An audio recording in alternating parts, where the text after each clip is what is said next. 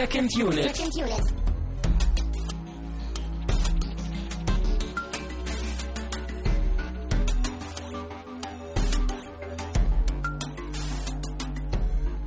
Herzlich willkommen zu einer weiteren Ausgabe von Second Unit. Wir sind immer noch euer Lieblingspodcast in Sachen Film.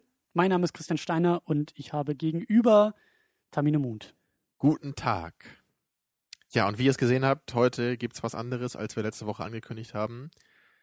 Ja, aber wir haben eine Ausrede, weil nämlich alle schönen Kinos in Kiel nicht The Wolf of Wall Street in Originalton zeigen oder überhaupt zeigen, weiß ich gar nicht. Also die, die kleinen, guten, gemütlichen, schönen und liebevollen Kinos, die zeigen ihn bisher gar nicht, noch nicht mal im deutschen Ja, Dingsbums. aber ich glaube, den Ton, äh, den Ton, äh, den Film möchte ich auch im O-Ton sehen, ne, wenn da Ja. so viel Dialoge drin sind. Ja, ich glaube, der verliert auch eine Menge Ja, in der Übersetzung. und selbst beim Cinemax gibt's den nicht im O-Ton, also wir können ihn einfach nicht gucken, aber wir holen den bestimmt dieses Jahr dann irgendwie nochmal nach, wenn er dann irgendwie auf DVD erscheint oder so. Ganz genau. Und äh, wir wollten ja auch ein wenig über den Herrn Scorsese uns im Laufe dieses Jahres unterhalten.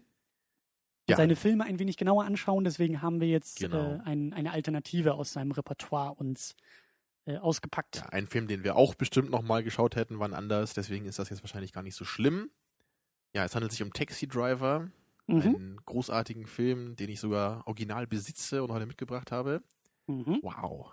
Direkt aus deinem DVD-Regal. Genau, das ist, macht den Film bestimmt nochmal ein bisschen besser. Mhm.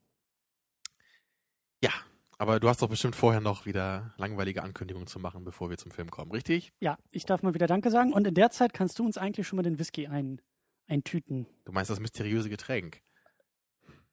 Ja. genau. Und zwar, wie immer, darf ich wieder am Anfang äh, Danke sagen an euch, die ihr das hier hört. Denn wir wurden mal wieder ein wenig bespendet über den wunderbaren Dienst Flatter. Und zwar folgendes. Jacker hat uns äh, ein wenig was in die Spendendose getan zu dem Holiday Special, zu der Episode zur Never Ending Story, zu Back to the Future neulich und auch letzte Woche The Secret Life of Walter Mitty. Das hat Theo auch gemacht. Jonas 1337 fand die Mitty-Folge auch sehr gut. Und wir wurden nochmal anonym bespendet zu Back to the Future. Und Florian Primel hat uns bespendet. Unsere zweite Ausgabe zum Hobbit, unser Holiday Special, die Never Ending Story und Back to the Future. Und C. van der Meiden hat uns auch nochmal bespendet. Christian, was machst du eigentlich, wenn wir irgendwann so viele Flatterspenden bekommen, dass wir das nicht mehr schaffen, die in einer Sendung alle zu nennen? Was Da- machst du dann? Dann gibt's ein reines, äh, eine reine Flatter-Sendung, ein reines Dankeschön. Das geht dann 60 Minuten lang nur so. Genau, also, oder, wir, oder wir machen das so, wir, wir nehmen anderthalb Stunden auf, aber es wird nur so viel Zeit für den Film verwendet, wie auch Zeit ist nach den Flatterspenden. Und wenn das zehn Minuten sind, dann sind das zehn Minuten, da kann man nichts machen. Ja, dann landen wir beim Getränk und können das irgendwie reviewen. Und es könnte auch sein, dass sich das in, so- in so einer schönen Schwebe hält, weißt du, weil je, je schlechter dann unsere Episoden werden, desto weniger Flatterspenden bekommen wir und desto besser werden unsere Episoden dann wieder. Nein, je besser, je mehr Flatterspenden, desto besser werden die Episoden. Stimmt, das darf ich ja so gar nicht sagen, ja. Ja. Natürlich. Kausalität. Auch wenn wir irgendwann nur noch über Flatterspenden reden, es wird die beste Episode sein. Natürlich. Ja. Äh, du hast uns schon hier versorgt mit Whisky. Genau, was mit ist denn das für ein- mysteriösem Getränk. Genau, was ist denn das hier, Christian? Sag es doch mal. Das ist ein irischer Whisky. Gar kein Ein. Whisky? Ja, Wow. ja. Äh, ein, ein Tullamore. Äh, du hast die Flasche schon wieder versorgt und Äh, weggestellt. Hier, Ähm, bitteschön. Ja, nee, den darfst du eigentlich äh, äh, verwalten, weil ich habe gelesen, dass das ein Blend ist. Drei verschiedene Whisky-Sorten sind irgendwie da drin und gelagert in Bourbonfässern. Wie kommt das? Ich habe keine Ahnung. Ich habe nur gemerkt und vorgelesen, was auf der Packung Ich, drauf ich steht. wette, bei, bei solchen Dingen ist das echt immer so, dann, also das wird dann immer so ganz groß präsentiert, ja, hier die neue Methode, wir haben es in Bourbonfässern gelagert, bla bla bla. Wahrscheinlich war das dann echt so, haben wir noch Fässer? Nee. Wir Nimm keine- halt die Bourbon-Dinger. Ich, ich, ich glaube nicht. Und ich glaube, dass da auch das von mir ähm, erdachte Studium der Alkoholwissenschaft sehr hilfreich sein könnte. Das würde natürlich dann so etwas mal erforschen. Mhm. Äh, und ähm, dann, ja, Ja, hoffen wir mal, dass das eingeführt wird. ja, aber leider ja nicht mehr zu unseren Studienzeiten. Ja, aber generell bist du ja eher so der Bourbon-Freund, aber cool, Genau. dass du dich experimentierfreudig zeigst hier. Ja, äh, der Weihnachtsmann war gütig zu mir.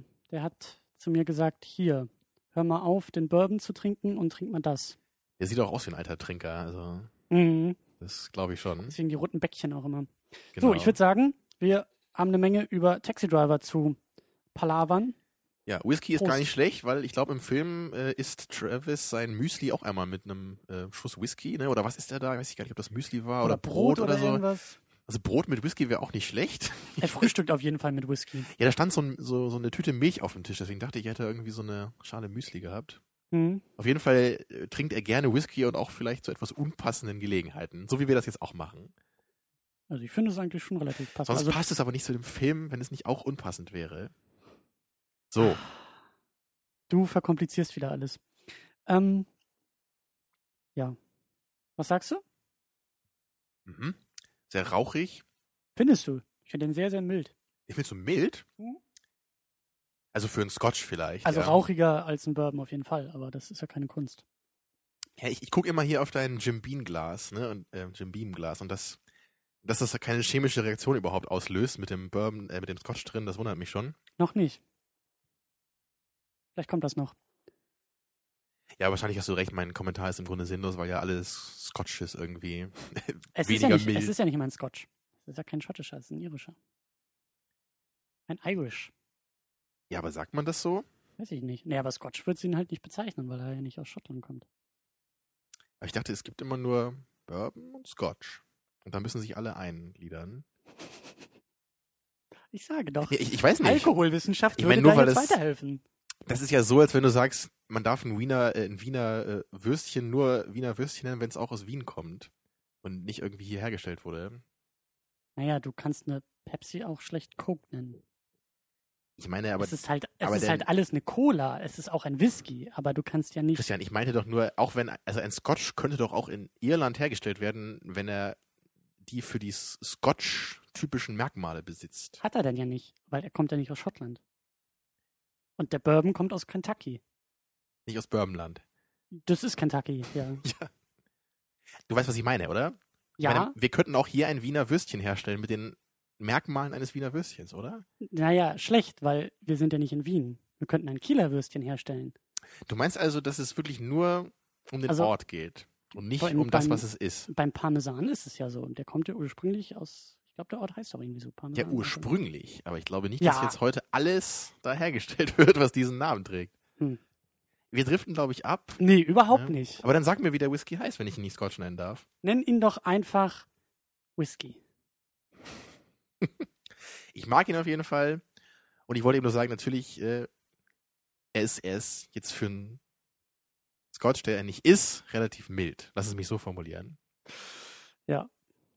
Der nächste. Nee, eben nicht. Ich meine, ah, ah, ich, ich, bin, jetzt- ich bin völlig raus. Ja, dann lass uns doch über. Ich trinke Filme einfach noch einen. Schluck, glaube ich. Ja, trink und lass uns über Filme sprechen und am besten auch über Taxi Driver. Das äh, würde ganz gut passen heute Abend. Ja. Ja. Du darfst mal wieder anfangen und uns erzählen, worum es eigentlich in dem Film irgendwie geht und was da passiert, weil der ist ja auch schon fast 40 Jahre alt. Richtig. Ein sehr früher Film mit Robert De Niro in der Hauptrolle als Travis, einem Ex-Vietnam-Soldaten, wie so oft in der Zeit, so der Protagonist. Der ist von 76, der Film. Genau. Und unser Travis ähm, bewirbt sich in New York als Taxifahrer, weil er meint, er kann eh nicht schlafen und dann kann er nachts auch was Sinnvolles machen mit seiner Zeit. Ja, und äh, der Film behandelt so ein bisschen sein, sein Leben als Taxifahrer und die Gestalten, die er da so trifft und im Großen und Ganzen seinen, seinen Wandel in seiner Persönlichkeit, nämlich von einem am Anfang eher lethargischen Typen, der nicht so richtig was mit seinem Leben anfangen kann oder auch nicht so richtig weiß, was er will, ne? daher eben auch die Mhm. Schlaflosigkeit, ja bis hin zu einem sehr äh, wahnsinnigen, psychotischen Typen, der versucht, die Welt zu verbessern auf seine sehr eigenwillige Art und Weise. Und dabei gibt's auch noch eine Liebesgeschichte, Eigenwillig, eine ähm, kleine am Anfang zumindest. eigenwillig ist, ist finde ich, ein gutes Stichwort und auch schon fast Fazit für den Film. Genau, der ganze Film ist auch recht eigenwillig, das kann man sagen. Ja. Und sehr besonders, wie ich finde, und das macht ihn eben auch so toll, weil es für mich auch keinen Film gibt, mit dem ich dem jetzt irgendwie sonderlich gut vergleichen könnte heute. Mhm. Aber schauen wir mal. Wie, wie war denn dein Vorverständnis zu Taxi Driver? Die, die berühmten Szenen kanntest du ja sicherlich, ne? Ja. Also die, die Nummer vor dem Spiegel, die ist ja eigentlich legendär. Ja, das ist wahrscheinlich das, das berühmteste aus dem Film, ne? Dieses äh, Are you talking to me? Mhm. Was ja auch improvisiert war von Robert De Niro am Set. Mhm. und äh, sehr gut funktioniert, ja. Aber sonst, ähm, ja, als Jodie Foster dann aufgetreten ist, ähm, konnte ich mich auch wieder dran erinnern, dass sie irgendwie ja schon als Kind und in dem Film so äh, bekannt Ja, war das, war das ihre erste richtige Filmrolle? Hatten wir gerade nochmal nachgeschaut. Das Sie weiß ich hatte- nicht, aber, Ich glaube, sie hatte vorher nur Serien gemacht oder so. Ne? aber sie war auf jeden Fall für den Oscar nominiert für die Rolle mit irgendwie 13, 14 Jahren. Das ist ja schon, ich glaube, da war sie auch irgendwie dann eine der jüngsten. Ich glaube, jetzt äh, vor ein paar Jahren gab es irgendwie noch ein Mädchen, glaube ich auch, die, die war, glaube ich, sogar nur neun oder zehn oder so und war schon nominiert. Aber so in dem Weißt du, Kontext. Film das war? das weiß ich auch nicht mehr. War das die von Little Miss Sunshine? Der hätte ich es gegönnt, nämlich für die Rolle. Aber Das weiß ich nicht mehr. Das weiß ich nicht mehr. Auf jeden Fall ähm, wusste ich gar nicht mal so viel von dem Film. Ich, also auch inhaltlich wusstest du nicht, worum es da geht und was so die Story ist? Oder hattest du da Nee. eine grobe Idee zumindest? nee, ich kannte ein paar Bilder.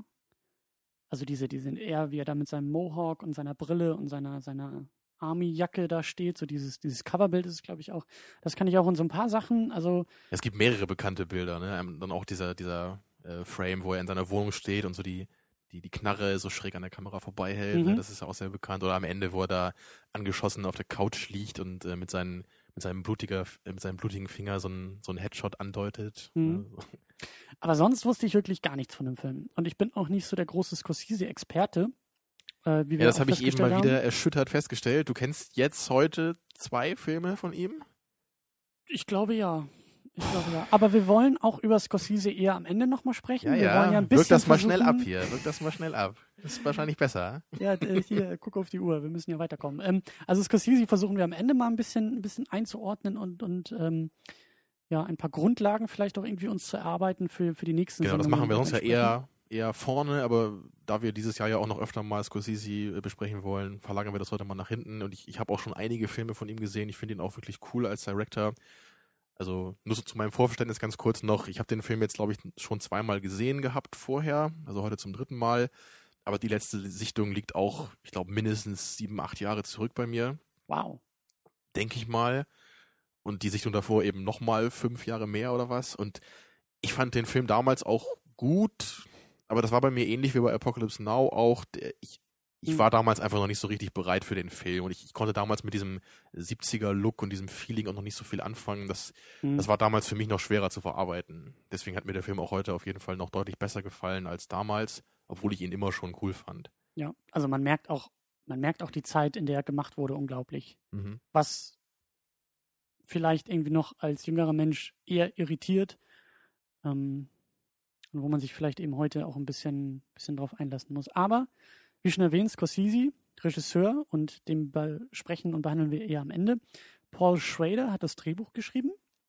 Ich glaube auch, dass ich, dass ich da mal ein bisschen was äh, irgendwo so in Nebensätzen und am Rande gehört hatte, dass, dass das Ganze wohl irgendwie auf so einer ähm, halbwahren Geschichte oder auf jeden Fall diese, diese, diese Zeitungsartikel oder so, also dass, dass dieser Paul Schrader irgendwas über einen Taxifahrer auf jeden Fall gelesen hat. Und ich meine auch, denn viel Taxi gefahren ist oder selbst irgendwie auch Taxifahrer war, um irgendwie auch ein bisschen zu recherchieren für das Drehbuch. Mhm. Ähm, und ich glaube auch, dass der Schrader und, und Scorsese dann später auch öfter nochmal was zusammen gemacht haben. Ich glaube, dieser The Last Temptation of Christ, den hatte er auch geschrieben und Scorsese ja, glaube ich, verfilmt. Ja, den habe ich nie gesehen, mit Willem Dafoe als Jesus. Genau. Also, zumindest bei dem Film haben sie nochmal zusammengearbeitet. Wie schon erwähnt, haben wir Robert De Niro in der Hauptrolle als Travis Bickle, Mhm. unseren Taxifahrer, den ich sehr gut fand. Ja, also De Niro ist ja wirklich ein klasse Schauspieler, wird ja auch von, von vielen als einer der Kandidaten für den besten aller Zeiten gehalten. Also Al Pacino übertrifft ihn nicht für mich, aber er ist auf jeden Fall auch so in meinen Top 5, würde ich auch sagen, in meinen Ja. persönlichen Lieblingsschauspielern, ja, das schon. Er kann ja auch einfach so viele verschiedene Rollen spielen ne, und er, er kann eben diesen, diesen, diesen abgefahrenen ne, Charakter spielen wie heute, aber er kann eben auch diesen ganz, ganz kalten, abgebrühten Typen wie in Heat zum Beispiel spielen, ne, der so eine richtige Professionalität und Autorität ausstrahlt. Ne? Mhm. Und ich, ja, ich habe auch schon so viele Filme mit ihm gesehen, also er hat ja auch fast alles mal gespielt, obwohl er natürlich oft, auch wie Al Pacino ja auch früher so in diesen Gangster-Genres ne, oft anzutreffen ist. Mhm. Ich glaube, ich kenne ihn auch eher aus der jüngeren Vergangenheit, also eher den älteren Pacino. De Niro. Ja. ja, äh, ich, äh, ja. Ja, bei Pacino wohl auch, ne? Aber. Den auch und äh, ich weiß nicht, ich weiß nicht, ob der Whisky irgendwie schon einsetzt, aber irgendwie äh, korrigiere mich gerne öfter noch, falls das passieren sollte. Ja, die beiden, die nennt man ja eben auch oft zusammen. Also das ist jetzt nicht so schlimm, dass dir das passiert ist. Da gibt's Schlimmeres, was dir dauernd passiert. Auf das du mich auch hinweisen willst. Genau. Vielen Dank an dieser Stelle. Dann haben wir Jodie Foster als Iris. Ja, die ich hier auch wirklich gut fand, ne? gerade wenn man ihr Alter ähm, betrachtet. Wie alt war sie das? 13, 14, sagtest du? Ne? Ja. Also noch ganz jung. Ja. Und ähm, ich habe, glaube ich, bei Elysium auch mal gesagt, ne, dass ich nie so der große Jodie Foster-Fan äh, war und bin. Ich, ich weiß auch nicht, ich, ich, mag sie einfach nicht so gern. Ich mag auch ihre Stimme nicht so richtig. Äh, ich weiß auch hm. nicht so, da, da stimmt die Chemie einfach nicht zwischen uns beiden. So, ich, ich meine, so in, in im, im Schweigen der Lämmer ist sie auch ganz cool, aber einfach auch, weil der Film so gut ist. Ne? Das, mhm. Also ich finde den Film einfach aufgrund der Story und, und aufgrund von Anthony Hopkins Spiel da so geil. Ne? Aber Jodie Foster ist da auch gut, aber, aber sonst ich meine, so bei, bei Panic Room ne, oder, oder bei Contact, so das ist alles so okay, was sie macht, aber ich, ich fand sie nie jetzt so, so irgendwie herausragend oder was, ich weiß auch nicht. Für mich war, für, für mich war sie nie so der, der Typ, wo ich sagen würde, hey, cool, dass äh, die Schauspielerin ist. Oder so. Und es war eher so, ja, ist okay. Ja, aber hier passt es auf jeden Fall.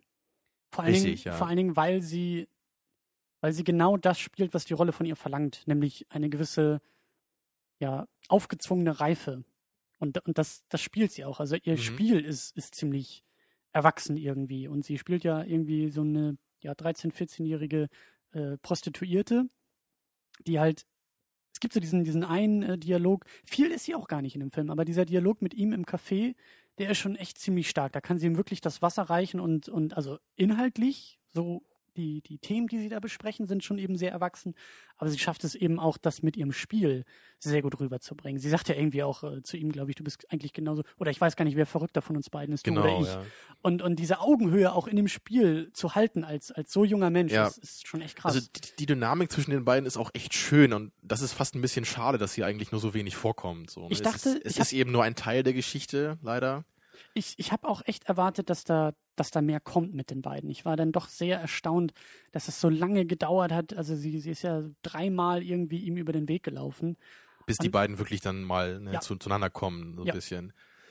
Ja, das, das ist eben nur so die zweite Hälfte des Films. Am Anfang hat ja Travis mit seiner, mit seiner Lady noch zu tun. Ja. ja aber, aber was ich eben noch sagen wollte, mich hat diese Dynamik zwischen den beiden echt so ein bisschen an, an äh, Leon erinnert hier, ne? Zwischen Jean Reno und Natalie Portman da.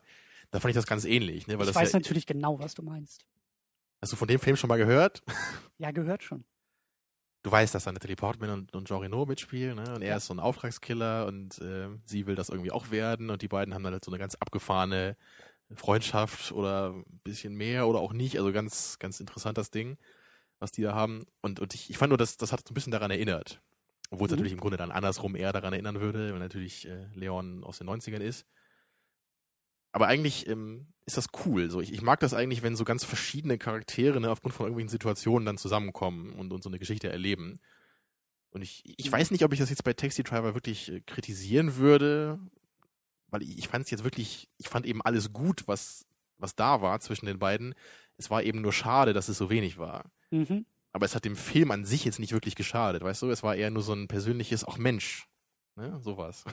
Mhm. Ich, ich weiß, was du meinst, so dieses Problem von, äh, man will mehr von diesem Guten, was man gesehen hat. Genau, und bei Leon ist eben wirklich der ganze Film so, oder, oder ein Großteil des Films mit den beiden in, der, in den Hauptrollen. Ne? Mhm. Und hier ist Jodie Foster ganz klar nur eine Nebenrolle. Ja, aber da werden wir gleich auch noch ein wenig ähm, ins Detail gehen.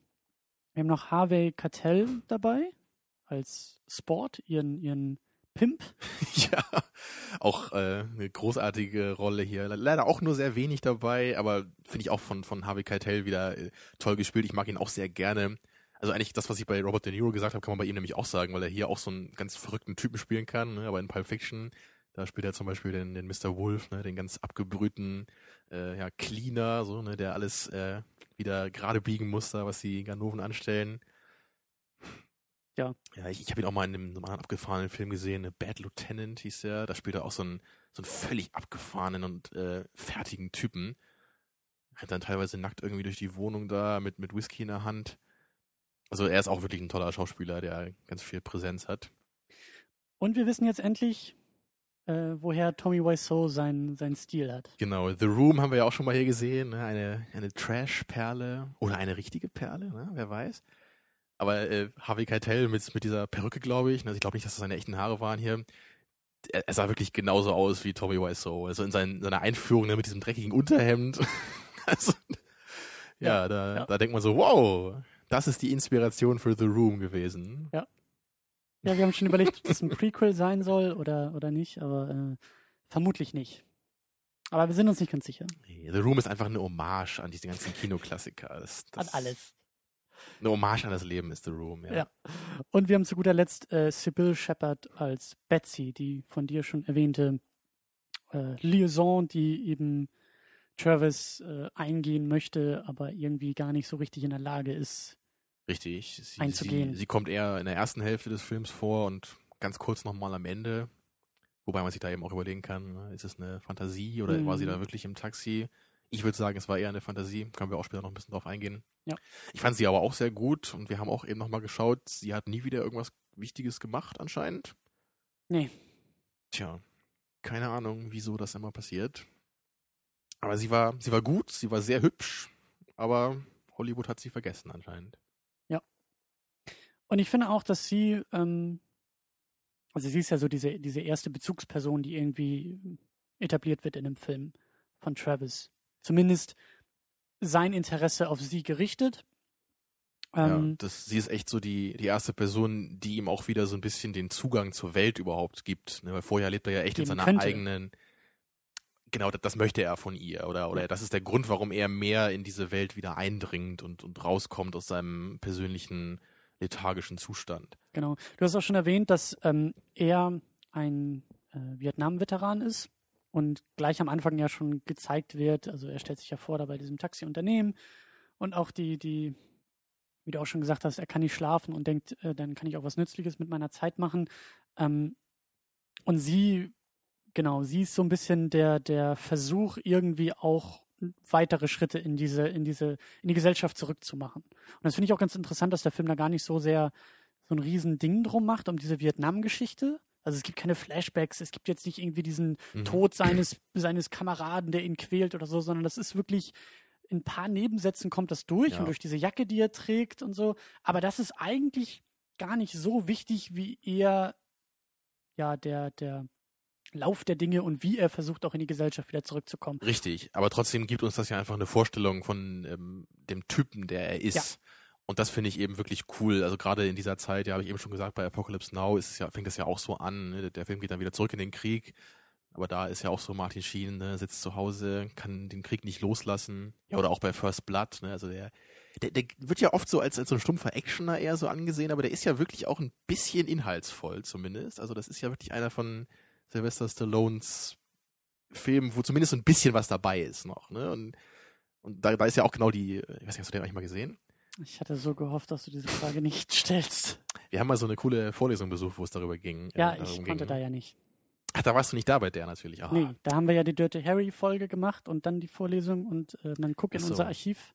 Weil also bei First Blood ist es genau so, dass er in so eine Stadt kommt und ihn keiner so richtig da will, ne, obwohl er eigentlich aus dem, aus dem Krieg zurückkommt, ne, da für Amerika gekämpft hat. Mhm. Ja, und er kommt nach Hause und er fühlt sich irgendwie fehl am Platz. Ne, da da gibt es am Ende auch so einen ganz äh, coolen Gefühlsausbruch von ihm, wo er dann so halb angeschossen irgendwie in so, in so einem alten, äh, zerballerten Laden sitzt und meint so, in Vietnam dürfte ich Panzer fahren, die Millionen von Dollar gekostet haben und hier kriege ich nicht mal einen Job als Parkwächter, so, ne? Also ist, ja. so, so dieses Setting ist einfach cool, ne? So diese Zeit, so, dass, dass Amerika versuchen muss, mit dieser Vietnamkrise umzugehen. Ja. Ne? Und, und hier wird das eben, wie du sagst, sehr implizit nur angedeutet. Aber es gibt uns eben ein, eine Vorstellung von Travis und und es, es macht einfach auch total Sinn, so, also um den Zustand zu erklären, in dem er sich jetzt befindet.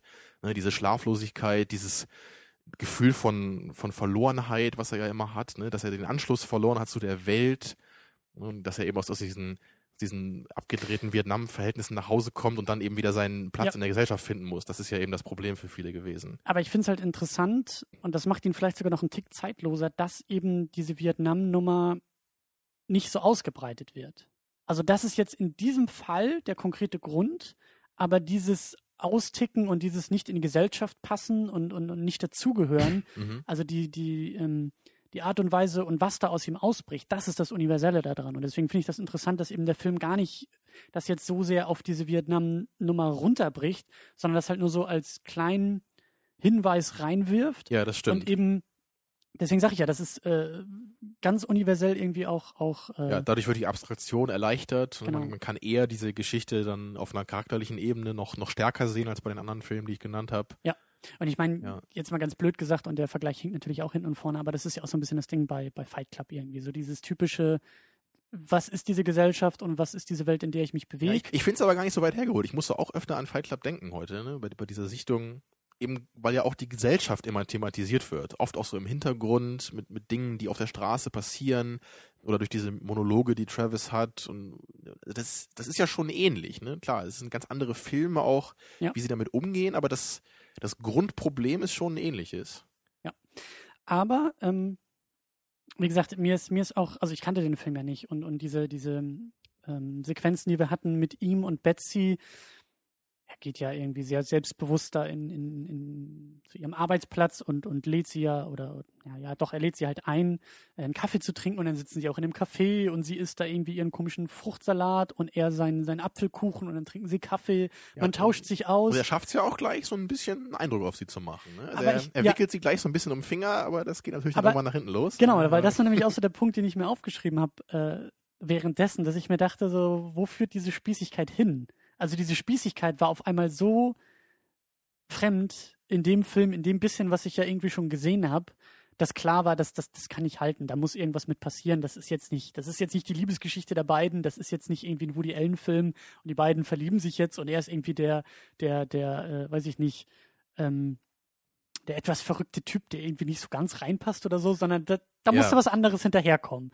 Und äh, deswegen hat mich das eben nicht überrascht, dass das, dass das dann nicht lange angehalten hat. Ja, als er sie dann ins Pornokino einlädt, weil er meint, alle Pärchen gehen da rein. Ne? Das ist natürlich gar nichts für sie, weil sie ist ja, aus, aus relativ geordneten Lebensverhältnissen. So, sie, sie fand ihn vielleicht ganz charmant, ne? weil er ja eben auch, er hat sich ja ein bisschen bemüht um sie, er hat da sich ein bisschen was getraut, sie einfach so anzusprechen. Ne? Sie sagte ja auch äh, irgendwie sowas Sinngemäßes von, äh, dass er so ein ganz besonderer Typ ist. Und, und die Art und Weise, wie er sie auch so ein bisschen versucht zu umgarnen, ist ja eben auch eine sehr direkte.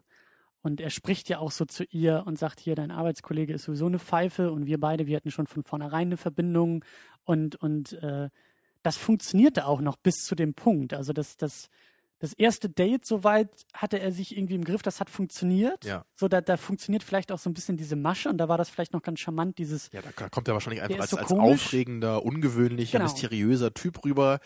Aber dann, ne, als sie dann wirklich diesen Pornokino-Besuch machen, da merkst du dann natürlich, okay, er ist wirklich ein bisschen durchgedreht und er versteht gar nicht, dass das äh, was total abgedrehtes ist und dass man das bestimmt nicht am ersten Date macht, ja. Ja, und, und er überschüttet sie dann mit Blumen und besucht sie da äh, öfter auf der Arbeit und wird da rausgeworfen und macht eine riesen Szene und prügelt sich dann noch fast mit dem Arbeitskollegen. Also das ist schon, ähm, das geht schon alles nachher so ein bisschen über seinen Kopf hinweg und er versteht auch nicht so ganz, Ja, was da dann was beginnt ja eigentlich auch sein, sein weiterer Verfall, ne? weil, weil das ist ja auch dann der Moment, wo er sagt, okay, dann wurde mir klar, sie ist eigentlich genau wie die anderen, sie ist auch nur so eine Marionette der Gesellschaft und, ne, und, und dann, dann holt er sich ja seine Waffe ne, und beginnt immer weiter in diesen, diesen Wahn so einzutauchen. Mhm.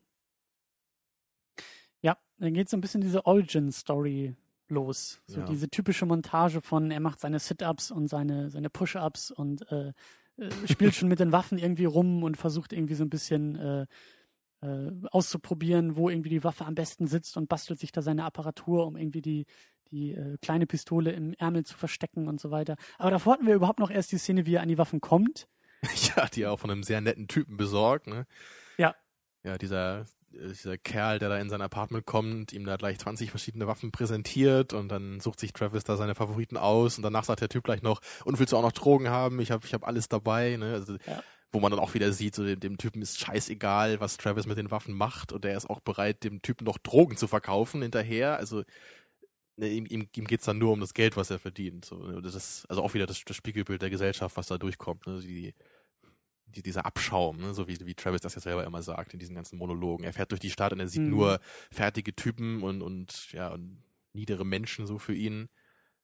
Naja, und das ist eben dann der Grund, warum er dann irgendwie selber versucht, da dann was dann zu verändern auf seiner merkwürdigen äh, Denkweise dann. Ja, wobei das mich das auch ein bisschen überrascht hat, dass er eben, also dass er, dass er dann doch irgendwie über diese Art und Weise sein Handeln legitimiert für sich selbst. Also dass er irgendwie so eine Art von Moral und Wertvorstellungen hat und das der Grund ist, warum er durchdreht. Also ich dachte, dass ihm sowas irgendwie komplett fehlt. Aber andererseits, also der Film, ich weiß nicht, der, das, das, das ist auch so. Es gibt ja dann diesen Moment, wo er auf dieser, auf dieser, ähm, äh, was ist das da, der, der Politiker spricht, der, der Präsidentschaftskandidat spricht da irgendwie Genau, er hat so vor, eine vor den Ansprache an der. Straßenecke. Und da war er ja auch und schon bewaffnet und in seiner Kostümierung und, und äh, ich dachte auch, gut, äh, den, den holt er sich jetzt. Also den legt er jetzt irgendwie um. Ja, wollte er ja auch am Ende dann. Ja, ja, aber er hat es ja nicht gemacht. So, das ist Er hat irgendwie es nicht dieses, geschafft, ja. Ja, und, und, und, aber da, ich weiß nicht, ich glaube, ich nehme das schon ein bisschen vorweg, weil über das Ende müssen wir auch noch ein bisschen sprechen. Aber ähm, genau, also ich, äh, ich fand es auch ganz interessant, das ist, das ist wirklich nur so eine ganz kleine Randnotiz gewesen, dass äh, mir aufgefallen ist, dass er öfter mal als Cowboy bezeichnet wurde. Irgendwie, irgendwelche Leute haben ihn manchmal so als Cowboy bezeichnet, auch mit seinen, Okay, mit das seinen habe ich jetzt gar nicht mehr so auf der. Kappe. Es ist, es ist auch nicht oft, also mir ist es zweimal aufgefallen, beim zweiten Mal habe ich es dann aufgeschrieben. Äh, ich frage mich, ich würde den Film unter diesem Aspekt gerne nochmal gucken, ob das vielleicht auch irgendwie so eine, so eine verquere, also ob der Film auch irgendwie mit diesen Western-Konventionen vielleicht auch ein bisschen spielt, weil da durchaus immer mal wieder diese ambivalenten Heldenzüge ja durchkommen. Also so ging mir das halt beim, Mhm. beim Schauen, dass ich manchmal echt nicht wusste, nimmt er jetzt doch noch die Kurve und, und, Das, und das wäre mir jetzt persönlich gar nicht so aufgefallen, aber das macht auf jeden Fall Sinn, was du sagst, weil ich kann dir auch sagen, dass äh, bei Scorsese oft so, so Western-Referenzen dabei sind. okay. Also gerade zu diesen alten Western-Klassikern mit John Wayne, so das wird öfter mal so, so angesprochen. Also in der Hinsicht wird das auf jeden Fall Sinn machen, wenn man diese ganze Geschichte also so ein bisschen als so eine Allegorie für den, für den äh, verwegenen Cowboy sieht, der irgendwie ein bisschen weltfremd ist, aber seine eigene Form von Moralität irgendwie hat. Ja? Also es wäre wahrscheinlich schwer, das jetzt so genau zu belegen. Also ich es- nicht sagen, dass das ein Western ist. Das wäre jetzt zu Nee, weit. nee, aber, aber man könnte es schon so, so reinlesen, glaube ich. Das, das wäre nicht völlig sinnlos, das zu machen. Und er ist ja auch so dieser Einzelgänger, der halt eben nicht sein Pferd, aber zumindest sein Auto hat. Ja, und also, dann auch dieser, dieser Fetisch zu den Waffen, Genau. ne, und dass er sich da diese Apparatur baut, das, das macht schon Sinn, ja. ähm, aber das wirklich nur so als Randnotiz. Das ist mir, ist mir echt nur so im, im Augenwinkel aufgefallen. Ähm, genau, das Taxi ist auch noch ein gutes Stichwort.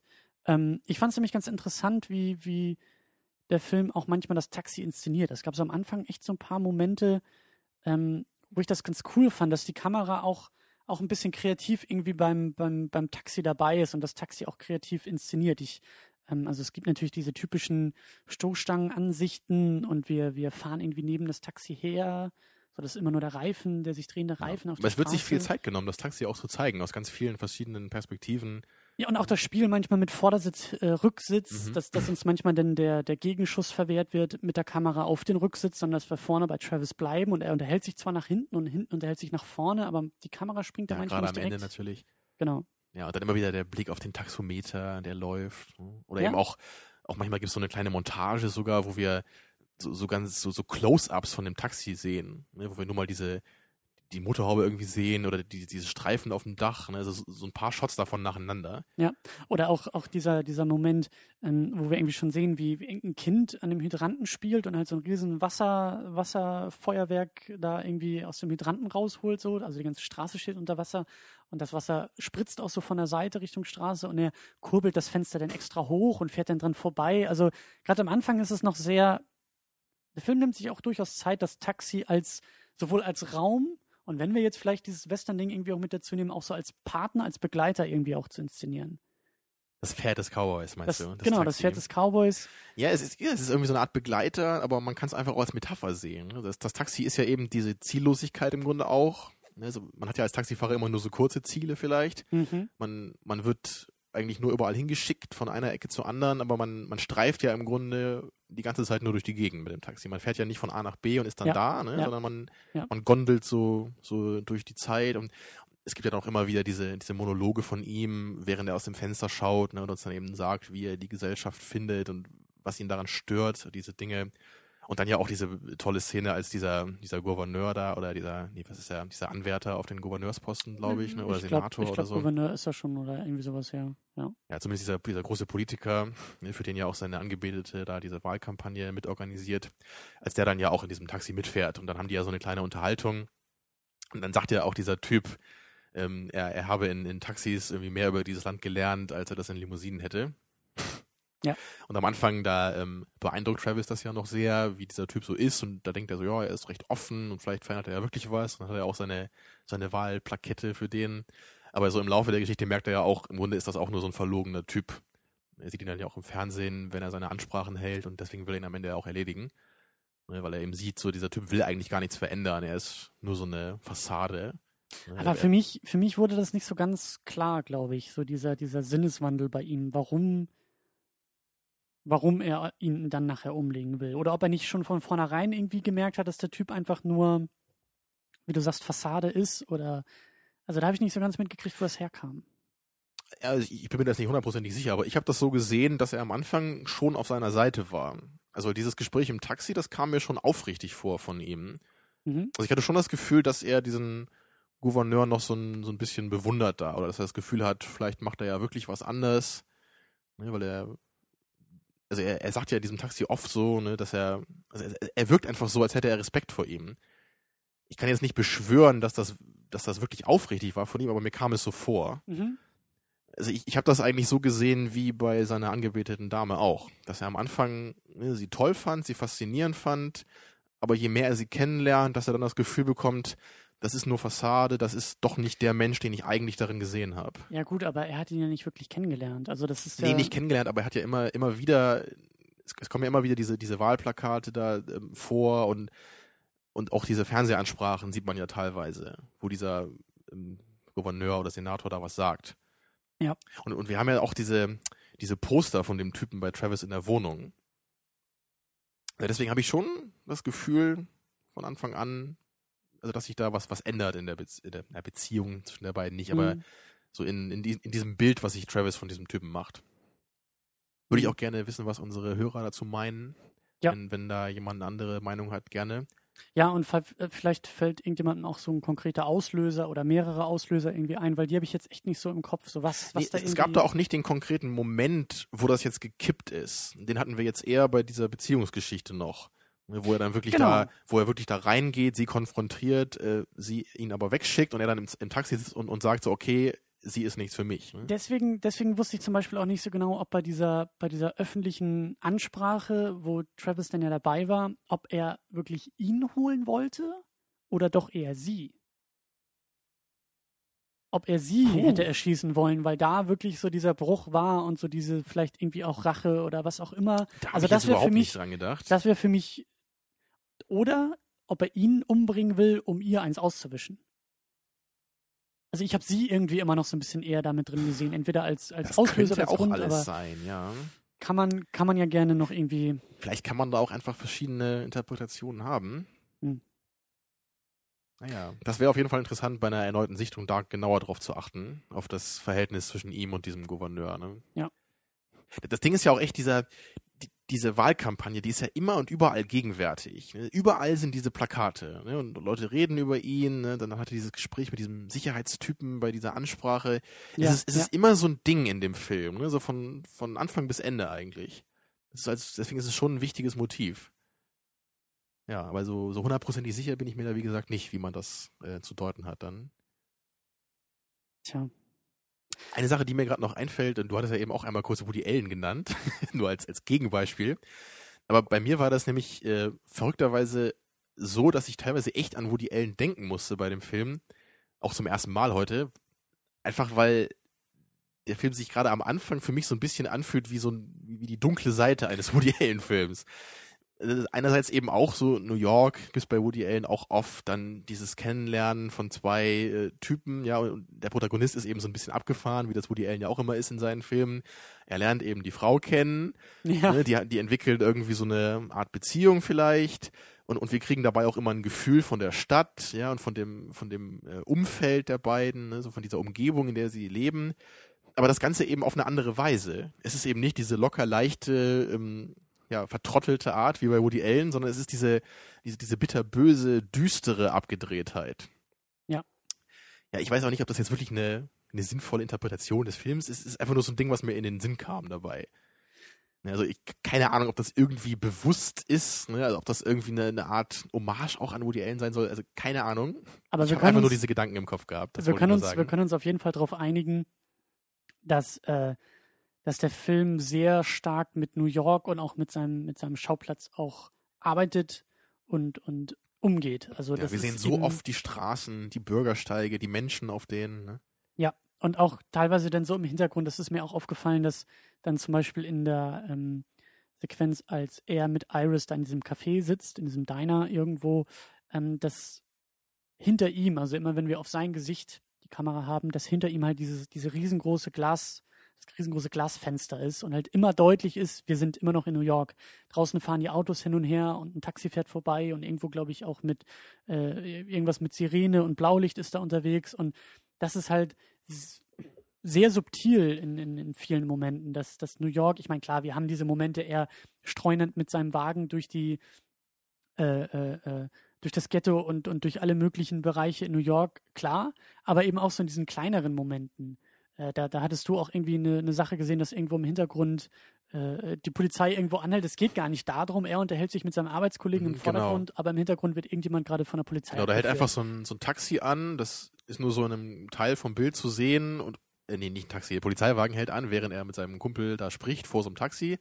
Und dieser Polizeiwagen hält an und nimmt einfach so einen Typen mit, der da irgendwie an der Straße rumlungert. Ich weiß nicht, irgendwie so ein bisschen betrunkener vielleicht. Ne? Ja. Da wird, da wird jetzt nicht drauf gezoomt, so, das, das wird einem auch nur auffallen, wenn man nicht voll auf das Gespräch jetzt äh, guckt, was gerade stattfindet. Genau. Aber, aber genau das, so das, das Leben in New York ist immer irgendwie präsent. Es ist immer auch mit im Bild, so auch wenn es jetzt nicht immer direkt thematisiert wird. Ne? Es, also der Schauplatz ist, ist eben sehr, sehr deutlich in dem Film.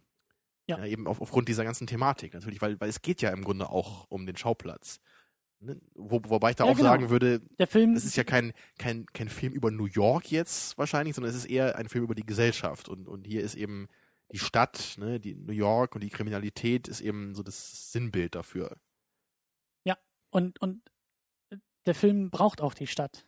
Also das ist, das ist, ähm, der könnte vielleicht auch woanders spielen, keine Frage, aber dann muss die Stadt genauso präsent sein und muss genauso ähm, verkommen sein und genauso die dunklen Ecken haben. Also das ja. ist eben nicht, äh, das kann ich in einem Dorf spielen, das kann ich irgendwo anders spielen, das, das muss, ja, der Scheinwerfer ist nicht direkt auf der Stadt drauf, das ist nicht der Mittelpunkt, aber es ist schon ähm, ja, man würde, man würde eher sagen, er schwankt immer wieder so links, rechts am Charakter vorbei ne, und zeigt dann eben kurz auf die Stadt. Und das finde ich auch, auch ähm, das finde ich sehr schön und das ist auch in der Inszenierung, das ist, das ist sehr subtil und das Subtile gefällt mir irgendwie daran. Deswegen kann ich jetzt auch nicht so sehr mit dem Finger drauf zeigen, aber das sind manchmal auch so die Momente, als er da, als er da rausgeschmissen wird aus dem, äh, aus, aus, aus diesem Wahlkampfbüro haben wir irgendwie so die Kamera, er wird da irgendwie rausgeschmissen und es gibt keinen Schnitt, sondern die Kamera folgt ihm gleich und im Hintergrund ist irgendwie der Typ, der ihn rausgeworfen hat, der nach einem Polizisten ruft und der kommt dann ins Bild gelaufen. Und die Kamera ist halt die ganze Zeit bei Travis dabei, wie irgendwie versucht, langsam den Bürgersteig ganz mhm. äh, unauffällig und dabei ist halt irgendwie New York so präsent. Und das gefällt mir halt irgendwie auch so gut in dem Film. Ja. Also wir haben halt Dies nie diese großen Panoramashots und so diesen, diesen Helikopter, ja. der durch die, durch die Straßen fliegt oder so, das brauchen wir alles gar nicht. Das ist auch genau eine Technik, die leider heutzutage fast verloren äh, gegangen scheint, so für mich. Ne? Dieses, die, diese ruhige Art, das zu filmen und eben auch, auch so Leute ins Bild zu holen und die Einführung eben nicht so zu machen, dass wir den, den direkten Frontal Shot auf die Leute haben, ja. dass sie dann als Charakter eingeführt sind, sondern dass die einfach eher ein paar Mal durchs Bild laufen. Bei Jodie Foster ist das ja genau das. Ja. Und das finde ich auch total toll, dass sie am Anfang eigentlich nur ein Teil dieser Stadt ist. Ja. Sie ist nur ein Teil dieser für, für Travis kaputten Gesellschaft. Aber, aber da er eben dann mehrmals so sie sieht und dann irgendwann den Kontakt auch sucht, wird sie dann eben zu einem Teil seiner Geschichte. Ja. Und das, das finde ich so toll dabei. Es wirkt im Grunde auch ganz beliebig. Er hätte sich auch jemand anderes raussuchen können. Ne? Es, es, gibt im Grunde zig Leute in dieser Stadt, die seiner Hilfe äh, bedurft hätten, wenn man so will, wenn man das Hilfe nennen möchte, was er dann ja. äh, geleistet hat. Ja. Ne? Aber das, das ist eben das, das Coole dabei. Es ist, es ist, es ist alle, es, es wirkt alles authentisch. Ne? Es ist eine, eine große, große Gesellschaft so. Ja, und wir müssen auch ganz dringend über sie sprechen, über, über Iris. Ähm, weil ich mich nämlich auch gefragt habe, ich habe ich hab zu Beginn mehr erwartet. Also ich war, wie, wie du gerade gesagt hast, sehr überrascht über dieses eher zufällige Auftreten von ihr. Ähm, habe ich mich auch gefragt, was, was für eine Rolle wird sie wohl noch spielen? Worum, worum es bei ihr? Weil ich dachte, der Film schwenkt schnell und direkt irgendwie auf sie und dann geht es irgendwie doch so um dieses Ding, dass er sie da rausholen will. Das hat mich dann doch überrascht, dass der Film dann so lange braucht, um da anzukommen und dann eben auch nicht auf dieser platten, heroischen Art und Weise, so, sondern dann endet das Ganze ja doch sehr ambivalent und sehr, sehr, ja, unkonkret irgendwie. Aber da müssen wir auch noch drüber sprechen, aber ich will erstmal über sie noch sprechen, äh, weil sie natürlich ganz klar durch diese Szene in einem Diner das einzige Verbindungselement irgendwie zu der Gesellschaft ist oder zu, zu, zur Außenwelt, nennen wir es mal so. Also er kann mit ihr, mit ihr kann er irgendwie umgehen. Ja, weil sie ja auch beide so ein bisschen verrückt sind und sich in merkwürdigen Positionen in dieser Gesellschaft befinden. Beide sind Außenseiter. Ja. Ne, beide haben nicht so richtig ihren, ihren Lebenssinn irgendwie gefunden. Und vor allen Dingen weckt er, weckt, andersrum, weckt sie in ihm auch ähm, diese in gewisser Weise väterliche Fürsorge, aber vielleicht auch diesen ja, dieses irgendwie verquere, aber doch heldenhafte in ihm, was wahrscheinlich auch so ein bisschen dieser Bezug dann wieder zu Vietnam ist. Also dieser, dieser The Good Cause. Sie steht so ein bisschen mhm. für diesen Good Cause, den er irgendwie in seinem Leben vielleicht auch sucht und eben dann äh, gerne auch annimmt, sie da rauszuholen aus, aus dieser Unterwelt und aus dieser ähm, Richtig. Prostitution und, und Drogen und wo, wo sie dann noch überall. Das ist ja das, was er später einfach sein will. Er will ja der Gute sein, er will der Held sein, es hat ja auch immer, er ist jetzt im Grunde so eine Art ehrenamtlicher Mitarbeiter der Regierung. Ja, irgendeinen so Unsinn redet er ja immer da. Ne? Ja. Da hat er ja einmal dieses, äh, dieses Gespräch mit diesem äh, Sicherheitstypen ne, bei dieser Ansprache von dem Gouverneur. Und dachte ihm da so ein bisschen, wie, wie toll er das eigentlich findet, was, was der da ja. macht. Also es hat ja so eine gewisse Faszination für ihn, ne? so dieser Typ ja. zu sein, der für Recht und Ordnung sorgt, ne? der die Welt wieder in Ordnung bringt. Aber das ist ja im Grunde auch eine Wahnvorstellung von ihm, weil wie wird sich die Welt verändern, wenn er ein Mädchen ne, aus dieser Prostitution befreit? Natürlich ist das eine gute Tat dann, aber er hat damit die Gesellschaft nicht gerettet. Ne? Aber es, es, es gibt ihm zumindest wieder einen Sinn. Es gibt ihm irgendwas, nach dem er streben kann. Ja. Ja. Und ähm, genau, ich glaube, dass sie, dass sie da eben auch, auch ganz wichtig für ihn ist. Er, weil, weil ähm, die, die Betsy, mit der er am Anfang ja so ein bisschen was, was versucht hat, das ist, das passt nicht zu ihm. Also diese Art von, von Beziehung und genau, wahrscheinlich. Er, er könnte nicht in diese geordneten Verhältnisse reinkommen. So genau, ist er nicht. Genau, deswegen wirkte wahrscheinlich auch dieser Moment von den beiden und die Spießigkeit und dieses irgendwie, diese Andeutung von, von hier funktioniert das mit den beiden so, zumindest am Anfang noch, das wirkte auch so fremd in dem Film. Das passte da halt eben nicht rein. Aber Am wenn Anfang er glaubt Travis ja, dass sie was Besonderes ist, dass sie eben nicht so ist wie die normale Gesellschaft, in Anführungsstrichen. Ja. ja aber dann merkt er eben, sie ist im Grunde doch eine ganz normale Frau. So. Ja. Ja. genau, und dann weckt eben Iris ja so diesen, diesen, ja, also irgendwas, irgendwas in ihm macht sie auf jeden Fall, so dass er dann versucht, sie da, sie da rauszuholen und äh, auch auf eine sehr, sehr merkwürdige Art und Weise. Also er stürmt dann ja so ein bisschen diesen, diesen, dieses äh, Gebäude, wo sie da irgendwie ihre, ihre Freier immer bedient. Er war ja schon mal da, er weiß, wo das ist. Ja, er hat ja schon mal so getan, als würde er sie so buchen quasi. Ne? Und, ja. und dann geht er eben nochmal zu diesem Sport, ne? gespielt von Harvey Keitel, ja. der da immer vorne rumsteht und dann so die Deals klar macht. Und dann erschießt er den einfach so auf der Türschwelle, geht rein und er schießt da seine ganzen äh, Kollegen dann auch noch. Aber er kriegt ja sofort eine Kugel in den Nacken. Genau. Er, also seine. Genau, er kriegt, äh, glaube ich, erst so einen Streifschuss am Hals, ne, ja. dass er da anfängt zu bluten und dann später nochmal so einen Schuss in die Schulter. Ja. Aber er verzieht keine Miene dabei. Wahrscheinlich auch äh, vollgepumpt mit seinen Medikamenten. Fand ich aber auch sehr merkwürdig inszeniert irgendwie. Also klar, es ist halt eben wenn man eher so Sachen gewohnt ist wie äh, Born Identity, wo die Kamera shakt und wo irgendwie mit einer Zeitung sich gegenseitig aufgespießt wird und die Action und die Schnitte halt so schnell sind, das ist was ganz anderes. Und vor allen Dingen auch, die Leute stürmen aus den Gebäuden, schießen ihm nur in den Arm. Also der Typ hat sich angeschlichen und anstatt irgendwie auf den Kopf zu zielen, schießt er ihm in den Arm, was ich auch so ein bisschen merkwürdig fand.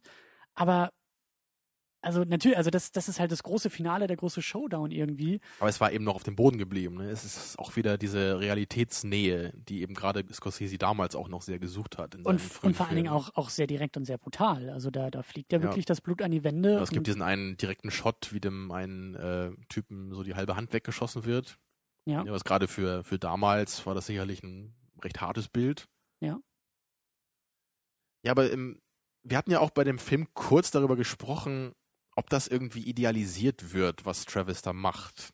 Wie siehst du das? Hast du das Gefühl, Travis Geschichte als dieser eigenwillige Held, der versucht, so Recht und Ordnung wieder so ein bisschen in die Gesellschaft zu bringen, dass das Ganze irgendwie wirklich ein, ein Ideal ist? Oder, oder, wie, wie, siehst du das? Weil ich würde es, glaube ich, nicht so sehen. Also ich bin, ich bin da echt noch nicht, ähm, ich habe den Film da echt noch nicht so ganz verarbeiten können, muss ich gestehen, weil ich überrascht war, von dieser, von dieser, von dieser Grauzone, die er irgendwie aufmacht. Ich dachte, der Film ist halt wirklich eindeutig, also der Wahnsinn ist bei ihm eindeutig, das ist alles irgendwie eindeutig Hirngespinst und er dreht einfach nur durch und legt irgendwas oder irgendwen um und rächt sich an irgendjem, äh, irgendjemanden, wahrscheinlich an dieser, an dieser Betsy oder sowas. Und dann war ich überrascht, dass es dann eben diese Kurve dann doch nimmt und er dann aber doch irgendwie für diese gute Sache ja irgendwie wie und sehr indirekt und sehr verquer, aber dann ja doch für irgendwas Gutes äh, sich einsetzt, wenn man das so sagen will. Aber wie gesagt, also ich, ich, ich, deswegen weiß ich auch nicht, ob das glorifiziert ist oder so. Und vor allen Dingen ist eben auch der Punkt, ähm, das, was danach kommt, so diese Art Epilog, wo er dann ja irgendwie, wo die Kamera durch sein Apartment fährt und er diese ganzen Zeitungsausschnitte, in denen er ja für, für ein großer Held äh, gehalten wird und irgendwie die, die Eltern von, von Iris schreiben ja irgendwie diesen Brief und man hört irgendwie den Vater diesen Brief vorlesen, äh, was, was, was für ein toller Mann er doch sei und, und äh, wie dankbar sie ihm natürlich sind und dann fährt er am Ende ja nochmal Taxi und hat Betsy auf der Rückbank. Und du sagst, das ist ganz eindeutig eine Traumsequenz. Jetzt, ich, zumal das ja auch deutlich nach den Geschehnissen des Films spielen muss, einfach weil er ja wieder Haare hat zu dem Zeitpunkt. Ne? Er hat sich ja vorher ja. diesen Irokesenschnitt gemacht. Also kann man ja davon ausgehen, dass das wahrscheinlich zumindest ein paar Monate später sein muss. Ähm, was mich auch natürlich gewundert hat, erstmal ist, dass er nicht irgendwie im Gefängnis ist oder so. Aber ähm, es kann natürlich sein, so habe ich mir das jetzt erklärt, dass diese ganze Geschichte wohl irgendwie so dargestellt wurde, dass er sie wirklich da rausgeholt hat aus diesen kriminellen Verhältnissen und dass man, dass es vielleicht doch irgendwie so eine Art Notwehr oder so war von ihm oder, oder wie hast du das gesehen? Ähm, jetzt fällt es mir nämlich ein und auf. Ähm, mir ist nämlich dieser eine Shot oder anders. Ähm, was ich nämlich noch sagen wollte, ist, dass ich nicht weiß, ob nicht auch schon der Moment, wie ihr da in, in dieses Gebäude reinstürmt und da den, den, den großen, ja, den großen Cowboy und, und Westernhelden irgendwie spielt, ähm, ob das nicht vielleicht auch schon irgendwie, also ob das so der Realität entsprechen muss, eben auch durch die Art und Weise, wie gut er irgendwie noch davon davonkommt, irgendwie durch dieses Gebäude. Also ob das also nicht vielleicht du, schon irgendwie meinst du, dass der Traum einsetzt, bevor er im Sport niederschießt? Also das hätte ich jetzt nicht. gar nicht vermutet. Was ich mir, was ich mir erst äh, gut hätte vorstellen können, ist, dass er wirklich an seinen Verletzungen da stirbt. Also und das, das zum Beispiel nach diesem Shot, wo er mit seinem eigenen blutigen Finger, ne, den er sich ja. an die Stirn hält, so den, den Kopf da nochmal anlächelt, ja. nach dem Motto, mir ist es scheißegal, ob ich jetzt hier sterbe oder nicht, so, ne, das kann natürlich, das hätte ich mir jetzt noch irgendwie noch erklären können. Und das glaube ich auch sehr stark. Also da bin ich auf deiner Seite weil wir diesen, diesen Shot haben, wie die Kamera von oben, also auf, sozusagen auf genau. der Decke langfährt. Das hat und so fast so wie diese klischeehafte Nahtoderfahrung, ne? was da so Menschen genau. äh, berichten, so man, man hätte sich selber von oben gesehen. Sowas, genau, und sie ne? fährt ja auch ganz langsam von ihm weg durch diesen Raum auf den Ausgang, wo dann die Polizisten unten stehen und ich weiß gar nicht, wie weit das noch geht, aber zumindest diese Bewegung aus dem Raum heraus, aus dieser, jetzt ganz platt gesagt, aus dieser himmlischen, göttlichen Perspektive, die ja auch ein Zeichen für Jenseits sein kann. Also die Seele von ihm oder was auch immer steigt da irgendwie auf und wie du sagst, blickt in so einem Nahtod-Ding oder im Moment des, des Sterbens irgendwie nochmal nach unten. Deswegen glaube ich auch, dass alles, was danach kommt, ähm, ja, was auch immer die Nahtoderfahrung ist oder, oder die Todeserfahrung ist oder eben äh, Einbildung äh, oder was auch immer. Aber das, das also, was danach kommt, er, er hat das nicht überlebt, also ich, er ist tot. Ich könnte mir das so erklären, aber ich glaube, ich würde nicht unbedingt sagen, dass ich das am ehesten glaube. Also es wäre für mich durchaus sinnvoll und ich könnte Leute verstehen, die das so sehen. Diese, dass er tot ist? Genau, an dieser Stelle. Aber ich glaube, wenn ich jetzt doch meine persönliche äh, Lösung für den Film wählen würde, dann würde ich schon sagen, dass es wirklich passiert ist. Ne, Und dass eben, Okay. dass vielleicht nur dieser letzte Dialog, den er da mit, mit seiner Lady nochmal im Taxi hat, dass das Einbildung war. Weil das kam mir schon sehr deutlich so vor, also von der Inszenierung. ne. Mhm. Sie, sie steigt ja nicht ins Taxi ein, das sehen wir nicht. Wir sehen sie am Anfang nur durch den Blick im Rückspiegel. Am Ende steigt sie zwar aus und sie haben nochmal so eine kurze Unterhaltung. Ne, aber, Gut, okay. also das, klar. das ist für mich einfach auch so unglaubwürdig, dass sie sich überhaupt nochmal zu ihm ins Taxi setzen würde, egal was er gemacht hat. Man könnte natürlich auch sagen, das war tatsächlich nur eine Nahtoderfahrung. Also sie haben ihn irgendwie noch retten genau, können, ne? Da- aber das könnte man eben auch so sagen, dass Mhm. er so kurz vorm Wegdriften ist, aber dass er eben gerettet wird. Ja. Aber wie gesagt, da, da würde ich jetzt nicht sagen, das eine ist viel sinnvoller als das andere. Ich habe nur so einfach intuitiv eher das Gefühl, dass Scorsese das nicht so gemeint hat. Mhm. Ne, das, das ist wirklich. Ich kann es auch nicht genau begründen, warum nicht. Vielleicht einfach, weil das danach noch passiert, so, weil das, weil das danach ja auch wieder ganz ähm, bodenständig gezeigt wird, was mit ihm passiert. Ich glaube aber, dass diese, dass dieser Shootout da in dem Flur, äh, glaube ich, auch so merkwürdig inszeniert ist, weil er wahrscheinlich auch total auf Drogen wieder ist. Also der wird unter irgendwas, also Schlaflosigkeit, Alkohol, Drogen, dieser ganze Cocktail, den er da Ja, immer in ja. sich reinkippt, ähm, dass das irgendwie, äh, also dass das schon nicht, dass diese Szene und Sequenz nicht zeigt, wie die Sachen passiert sind. Also ich glaube schon, dass er da rein ist und am Ende da auf der Couch saß. Aber dass er da irgendwie die Kugeln schluckt wie so ein Schwamm und äh, jeden irgendwie fünfmal trifft und sowas alles, das ist vielleicht nicht ganz so. Ähm, Meinst du? Also ich, ich fand es jetzt nicht so unrealistisch oder unglaubwürdig dargestellt. Also ich ich meine, ich glaube einfach, dass er jetzt keine großen Schmerzen hat und eben noch stehen kann, weil er diese ganzen Medikamente im Blut hat. mhm. Und er hat ja nicht richtig was abgekriegt. Er hat natürlich einmal den Schuss in die Schulter bekommen, aber davon stirbt man ja nicht sofort. Also er hat Und den dieser- Schuss direkt an den Hals. Aber es war ein. Streifschuss. Also es war kein Schuss durch den Hals. Der, der ging an dem Hals vorbei. Okay. Ne, Das das hat man auch, wenn man genau hingeguckt hat, das war so ein, wirklich nur so ein, so ein Streifschuss. Das sieht man auch. Vielleicht habe ich das durch meine Schlaflosigkeit und äh, Alkohol und Ja. Aber es ist durchaus interessant, da, ne, sich da Gedanken zu machen. also das. Also, also wenn der Film so, also sagen wir mal, wenn die letzten fünf bis zehn Minuten, wenn die anders inszeniert wären, dann könnte ich mich auch viel eher äh, damit abfinden, dass Travis wirklich stirbt in diesem Shootout. Aber wir sehen ja wirklich danach nochmal kurz, wie er ganz normal mit seinen Kumpels dann neben dem Taxi steht, ne, wieder mit normalen Haaren. Das heißt natürlich nichts, ne? aber das, das ist für mich zumindest kein Anzeichen dafür, dass er wirklich gestorben ist und sich all das einbildet, was am Ende passiert. Ich muss aber sagen, ich fand auch schon, und das ist auch wieder nur eine Beobachtung, die ich halt noch nicht wirklich mit Argumenten äh, untermauern kann, aber ich fand eben auch schon diesen Moment in dem Supermarkt, wo er das erste Mal irgendwie, ich will nicht sagen heldenhaft, aber irgendwie halt mit seiner Waffe sich auch mal wehrt. Das fand ich auch schon sehr ungewöhnlich inszeniert. Das kann natürlich an mir liegen, dass ich einfach nicht so viele Filme aus den 70ern kenne. Oder tatsächlich irgendwie bewusst so inszeniert ist. Weil ich fand es zum Beispiel so cool, dass die Kamera, er geht ja rein in den Laden und sucht da irgendwie seine Milchpackung. Die Kamera bleibt bei ihm und wir sehen wirklich nur ihn in dem Laden. Wir sehen von der Kasse vorne gar nichts. Aber wir hören, wie da irgendwie einer zugange ist und das Ding überfallen will. Und dann sehen wir, wie Travis sich umdreht und das Geschehen so ein bisschen beobachtet. Mhm. Aber die Kamera bleibt bei ihm. Und das fand ich ganz interessant, dass die Kamera uns als Zuschauer diese Information, die er hat, eben nicht gibt. Wir sehen die Kasse nicht. Wir sehen nur, wie Travis darauf reagiert und wie er dann die Waffe zückt und sofort auf den Typen schießt. Klar, der Typ hat den Supermarkt überfallen, keine Frage. Aber auch da war das schon sehr, sehr nicht glorifizierend, aber ich fand es einfach so, so merkwürdig. Er, er, er schießt den Typen und der Besitzer von dem Laden sagt halt auch zu ihm so, ja, vielen Dank und äh, ich kümmere mich um alles so und nimmt den Baseballschläger, schlägt noch fünfmal drauf und, und äh, ich weiß nicht, also ich, ich Deine das Theorie Gefühl, ist, es handelt sich hier um The Secret Life of Travis Mitty.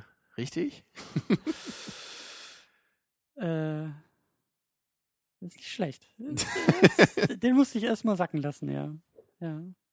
Ja, es, es ist schon wirklich interessant. Aber es, ich habe es hier nicht so deutlich gesehen, dass das, dass sich das in seiner Fantasie abspielt. Ich, ich sehe es nicht so klar. Das meine ich auch nicht, aber ich weiß einfach nicht, ob, ob. Das ist der Vorteil und der Nachteil davon, dass ich den Film jetzt zum ersten Mal gesehen habe. So, die Sachen, die mir halt auffallen, fallen mir vielleicht deutlicher auf als dir, aber andererseits fallen mir andere Sachen eben nicht auf, weil ich noch nicht drauf gucken konnte. So. Aber es ist irgendwie die, auch die Frage einfach, ich, ich glaube nicht, dass er sich das eingebildet hat. aber dass diese Coolness irgendwie dabei und dieses, vielleicht auch die Reaktion der Umwelt auf ihn und auf seine Okay. Heldentaten, dass die Okay, vielleicht das- nicht der Realität entspricht. Das kann natürlich wirklich sein, ja. Weißt du, was ich meine? Dass da irgendwo Mhm. schon eher ähm, mit seiner eingeschränkten Wahrnehmung und und und, Das, und das stimmt natürlich. da ein ja. bisschen irgendwie. Vor allem auch, wie diese Zeitungsausschnitte am Ende gezeigt werden. Man, man sieht ja nur, wie die an irgendeiner Wand hängen. Ne? Ja. Wir sehen ja nicht mal, ob sie in seinem Apartment hängen. Also sie könnten auch irgendwie bei der Polizei hängen oder, oder irgendwo anders oder, bei den Eltern. So, man, man weiß es nicht. Ne? Das, das Vielleicht- stimmt schon. Dass vielleicht, das, vielleicht gab es die auch gar nicht und vielleicht stellte sich vor, dass das in Betsys Apartment so ist und sie ihn jetzt auf einmal so anhält. Klar, das kann natürlich alles eine Vorstellung sein. Das macht schon Sinn. Also ich glaube, wir haben das jetzt äh, äh, sinnvollerweise ihr ähm, Wir lassen das mal offen. präsentiert. Genau, und ich würde dann eher sagen, ihr da draußen seid jetzt gefragt in dem Thema und gebt uns da auch gerne nochmal eure Meinung zu. Ja, gerne, gerne, das, gerne. Das war auch was, was mir vorher gar nicht so bewusst war, obwohl ich den Film schon mehrmals gesehen habe. Ich, ich habe nie so diese, diese Ambivalenz eigentlich gesehen bei der Interpretation am Ende. Für mich war das eigentlich immer relativ klar, dass das alles so passiert ist, weil es ja eben auch so gut zu ihm passt als Charakter. Der ist ja einfach ein wahnsinniger Typ, Ja. der sich Waffen kauft und Leute umbringen will. Ne? So kommt es rüber. Aber da haben wir Anders wieder, als bei Walter Mitty. Ne? ja, aber da haben wir vielleicht wieder so diese Fortsetzung aus letzter Woche, dieses Thema der unzuverlässige Erzähler. Wir haben Absolut, eine, eine, eine ja. Erzählperspektive, die unter Schlaflosigkeit und äh, Alkohol- und Drogeneinfluss eben vielleicht uns ein wenig verfälscht. Aber wie du sagst, ich finde auch, dass wir das ein wenig offen lassen können und vielleicht noch in den Kommentaren ein wenig uns die Köpfe einschlagen können. Ähm, denn wir wollen eben noch ein wenig über den Herrn Scorsese sprechen. Äh, ich glaube, der einzige Film, den ich noch, den ich bewusst noch von ihm kenne, ist The Departed. Mhm. Und äh, das wär's, glaube ich, auch. Es gibt einige Filme, die ich von ihm noch schauen will. Unter anderem Hugo, Shutter Island will ich auch noch mal gerne sehen. Äh, den neuen Wolf of Wall Street wollen wir beide gucken. Ja, ein Goodfellas befehle ich dir auch nochmal zu sehen. Der steht auch Ich denke, den werden wir bestimmt auch nochmal irgendwann in die Sendung holen. Ja. Arguably äh, the best Scorsese. mhm. Oha, ja. Würde ich, glaube ich, auch sagen. Schwer zu sagen, aber Aber du kennst einige mehr. Du kennst ja, ich habe ich hab eben nochmal seine Filmografie durchgeschaut und ich kenne äh, mehr, als ich gedacht hätte sogar. Mhm. Also ich komme auf neun Filme, die ich von ihm gesehen habe. Ich muss allerdings dazu sagen, dass ich mich an viele der Filme auch nicht mehr so perfekt erinnern kann, weil ich auch viele von denen vor sehr langer Zeit gesehen habe. Mhm. Allerdings bis auf einen fand ich die alle zumindest gut. Ja, also ich mache es jetzt sehr spannend hier. Ich habe mir das hier mal so chronologisch aufgeschrieben. Vielleicht macht das Sinn, da mal einmal so kurz durchzugehen und dann kann ich jetzt zumindest ein paar Sätze dazu sagen, wie ich die Filme fand oder so. Mhm. Du kannst mir sagen, ob du schon mal von dem Film gehört hast. Äh, ja, ganz äh, kürzlich habe ich nämlich einen seiner ersten Filme gesehen, äh, von 73. Das ist Mean Streets, Mhm. auch in Vorbereitung auf die heutige Sendung. Und das ist auch schon der einzige Film, den ich nicht gut fand von ihm. Das, das ist ganz interessant. Der ist drei Jahre vor ähm, Taxi Driver rausgekommen, Mhm. ebenfalls mit äh, De Niro und Keitel in den Hauptrollen. Spielt auch in New York, obwohl er, glaube ich, größtenteils in L.A. gedreht wurde. Und es geht da auch um, um so dieses ja, dreckige Unterschichtsmilieu, so wie hier. Mhm. Es geht da um so ein, so ein paar Gangster, die so eine kleine Möchtegern-Organisation im Grunde haben, sich aber eigentlich alle immer ein bisschen äh, größer aufspielen und professioneller aufspielen, als sie es eigentlich sind. Mhm. Und Robert De Niro spielt da auch so eine, naja, ähnliche Rolle kann man nicht sagen, aber er, sp- spielt so einen ähnlichen Charakter vielleicht schon. Also er, er ist da auch so der Typ, der ein bisschen Der abdreht, genau, der ein bisschen gewalttätig ist, sich schwer kontrollieren lässt, so, so diese Rolle. Also so, so ein bisschen Ähnlichkeit erkennt man da schon. Und Harvey Keitel ist so der beste Freund von ihm, der mal versucht, ihn so ein bisschen unter Kontrolle zu halten. Aber ich muss einfach sagen, der, der war von der Inszenierung her gar nicht so wie Taxi Driver. Der war ganz, ganz minimalistisch. In manchen Kritiken habe ich sogar amateurhaft gelesen, also für Mhm. Scorseses Verhältnisse zumindest. Ist nicht mein Wort, das habe ich Mhm. nur gelesen. Ja, ich meine, das ist ja legitim. ich sage das gegen den Mob, nicht gegen dich. Ich versuche mich nur zu schützen hier. Ey, du kannst, ich bin kein Scorsese-Fan, du kannst sagen, was du willst. Ja, also manche mochten den Film anscheinend schon sehr gerne und das, das war, glaube ich, auch sein erster größerer Durchbruch. Ich habe halt bei vielen positiven Kritiken so aus heutiger Sicht eben gelesen, dass viele meinen, man kann hier so den Scorsese so in ganz roher Form schon erkennen, Mhm. aber eben noch nicht so ausgearbeitet. Und ich glaube, das ist genau das, was mir einfach nicht gefallen hat bei dem Film. Ich fand den einfach überhaupt nicht zugänglich, der hat mich nicht umgehauen und ist gar nicht wie Taxi Driver eben. Der hat mich nicht mit kreativer Bildsprache, mit, mit diesen tollen Shots irgendwie angesprochen. Das war eher nur dieses Reduzierte auf die Charaktere, auf dieses dreckige Was, was Ja. ist denn der Scorsese? Was zeichnet den Scorsese denn aus?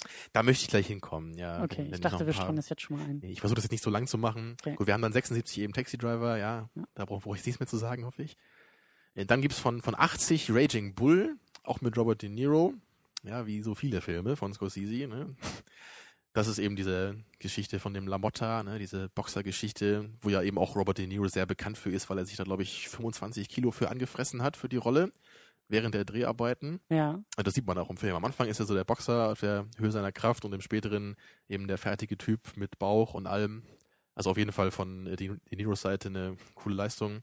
Auch bewusst in Schwarz-Weiß gedreht, der Film. mhm. Fand ich ganz cool, aber müsste ich auch nochmal sehen, glaube ich. Dann habe ich auch noch in Vorbereitung auf die Sendung äh, von 86 Color of Money geschaut. Mit Tom Cruise und Paul Newman. So ein Billardfilm. Ist eher so ein kleinerer Scorsese, von dem habe ich dir, glaube ich, auch schon erzählt, als ich den Ja. geschaut hatte kürzlich. Der war ganz nett, so. Ich, ich fand es einfach lustig, so. Äh, Tom Cruise in den 80ern ist halt immer knuffig so anzusehen, ne? wie bei Top Gun früher. Und da ist er, im Grunde ist er da auch so wie in Top Gun, ja, nur als Billardspieler. Also Tom Also- Cruise als Tom Cruise. Genau, aber das, das macht eben Spaß. So, er ist Okay. halt der, der naive Jüngling, der eben gut Billard spielen kann. Aber ist ein, ist ein cooler Film, so mit der typischen Geschichte, die man eigentlich erwarten könnte bei so einem Ding. Dann haben wir eben bei, bei äh, 1990 haben wir eben Goodfellas, der für mich am meisten raussticht. Ne, da haben, Mhm. haben wir eben Joe Pesci auch in dieser bekannten Rolle, wieder Robert De Niro natürlich und ähm, Ray Liotta auch noch als den, ja, die Quintessenz des Gangster-Mafia-Films wahrscheinlich Mhm. eigentlich in so ziemlich jeder Hinsicht einfach nur großartig. Ja, hat auch ganz berühmte Shots, die hast du vielleicht auch schon mal gesehen, diese berühmten äh, Tracking-Shots in dieser Restaurantszene. Ach, Banause, keine Ahnung, weiter geht's. Dann haben wir Cape 4 von 91, der hat generell nicht so gute Kritiken bekommen, den kennst du, glaube ich, nur aus der Simpsons-Verarschung. Wie so vieles Ja, von Filmen. gibt nämlich so eine, so eine ganze Simpsons-Folge, wo Tingle Tangle Bob aus so, dem ja. Gefängnis ausbricht und sich dann irgendwie unter dem Wagen festhält und die durch so ein Kaktusfeld fahren. das passiert nicht in dem Film, aber, es, aber so ähnlich ist das da auch. Ne? Ja. Und da spielt eben äh, De Niro den Typen, den Tingle Tangle Bob spielt in der Folge. Was für ein Kompliment an De Niro, oder? So, jetzt wird's nochmal interessant. Jetzt haben wir nämlich 95 Casino. Auch schon mal von gehört? Ist der. Ja. Der ist nämlich auch mit Joe Pesci und Robert De Niro. Gilt auch so bei vielen als ein Anwärter für den besten Scorsese-Film. Aber ich muss bei dem ganz ehrlich sagen, mich hat der einfach so stark an Goodfellas erinnert, obwohl er in einem anderen Setting spielt, ähm, dass, dass mich der Film einfach ein bisschen nervt so dabei. Weil wir haben einfach Robert De Niro und Joe Pesci in so ähnlichen Rollen ne, und dann Mhm. wieder in einem Scorsese-Film. Mhm. Das, das hat mich einfach nicht so umgehauen.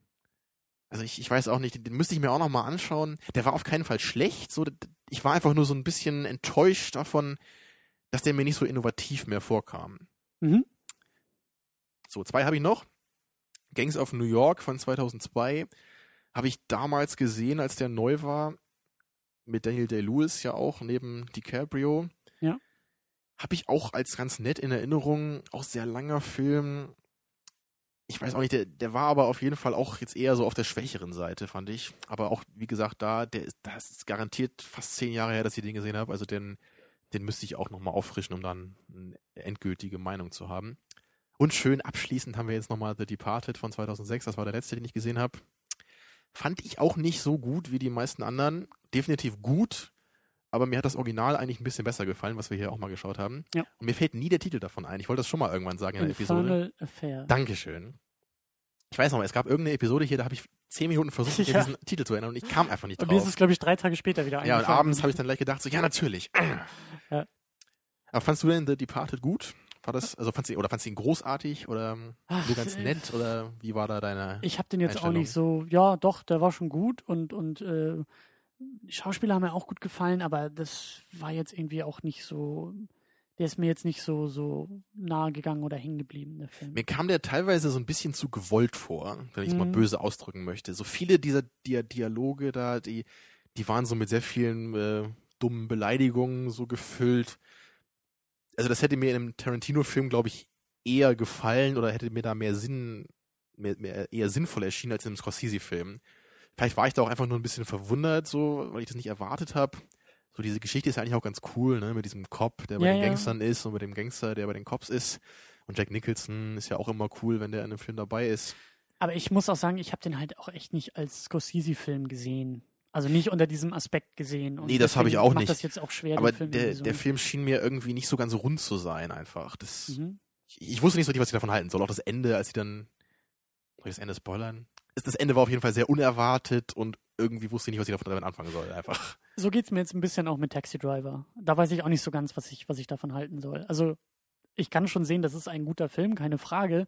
Aber ich weiß noch nicht so genau, was der mit mir macht und wie ich irgendwie dazu stehe. Und äh, wahrscheinlich auch wieder das Ding ähnlich wie bei Apocalypse Now, wo wir den Film ja auch mittlerweile, oder wo ich ihn mittlerweile ein zweites Mal auch gesehen habe und immer noch nicht so ganz weiß, was ich davon halten soll.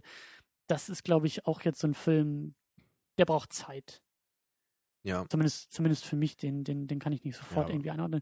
Aber ganz andere Frage, was hat es eigentlich mit ähm, Scorseses Hauptdarstellerwahl auf sich?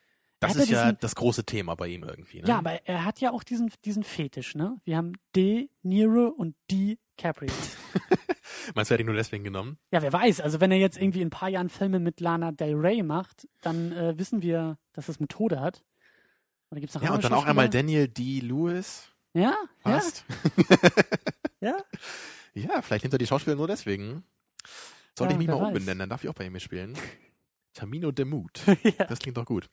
Ich weiß gar nicht, mit, mit wem er mehr Filme gemacht hat, aber ich, ich glaube sogar DiCaprio, oder? Ich glaube, bei DiCaprio sind es sechs und bei De Niro auch fünf oder sechs oder so. Ne? Also es ist Mhm. unglaublich viele jedenfalls.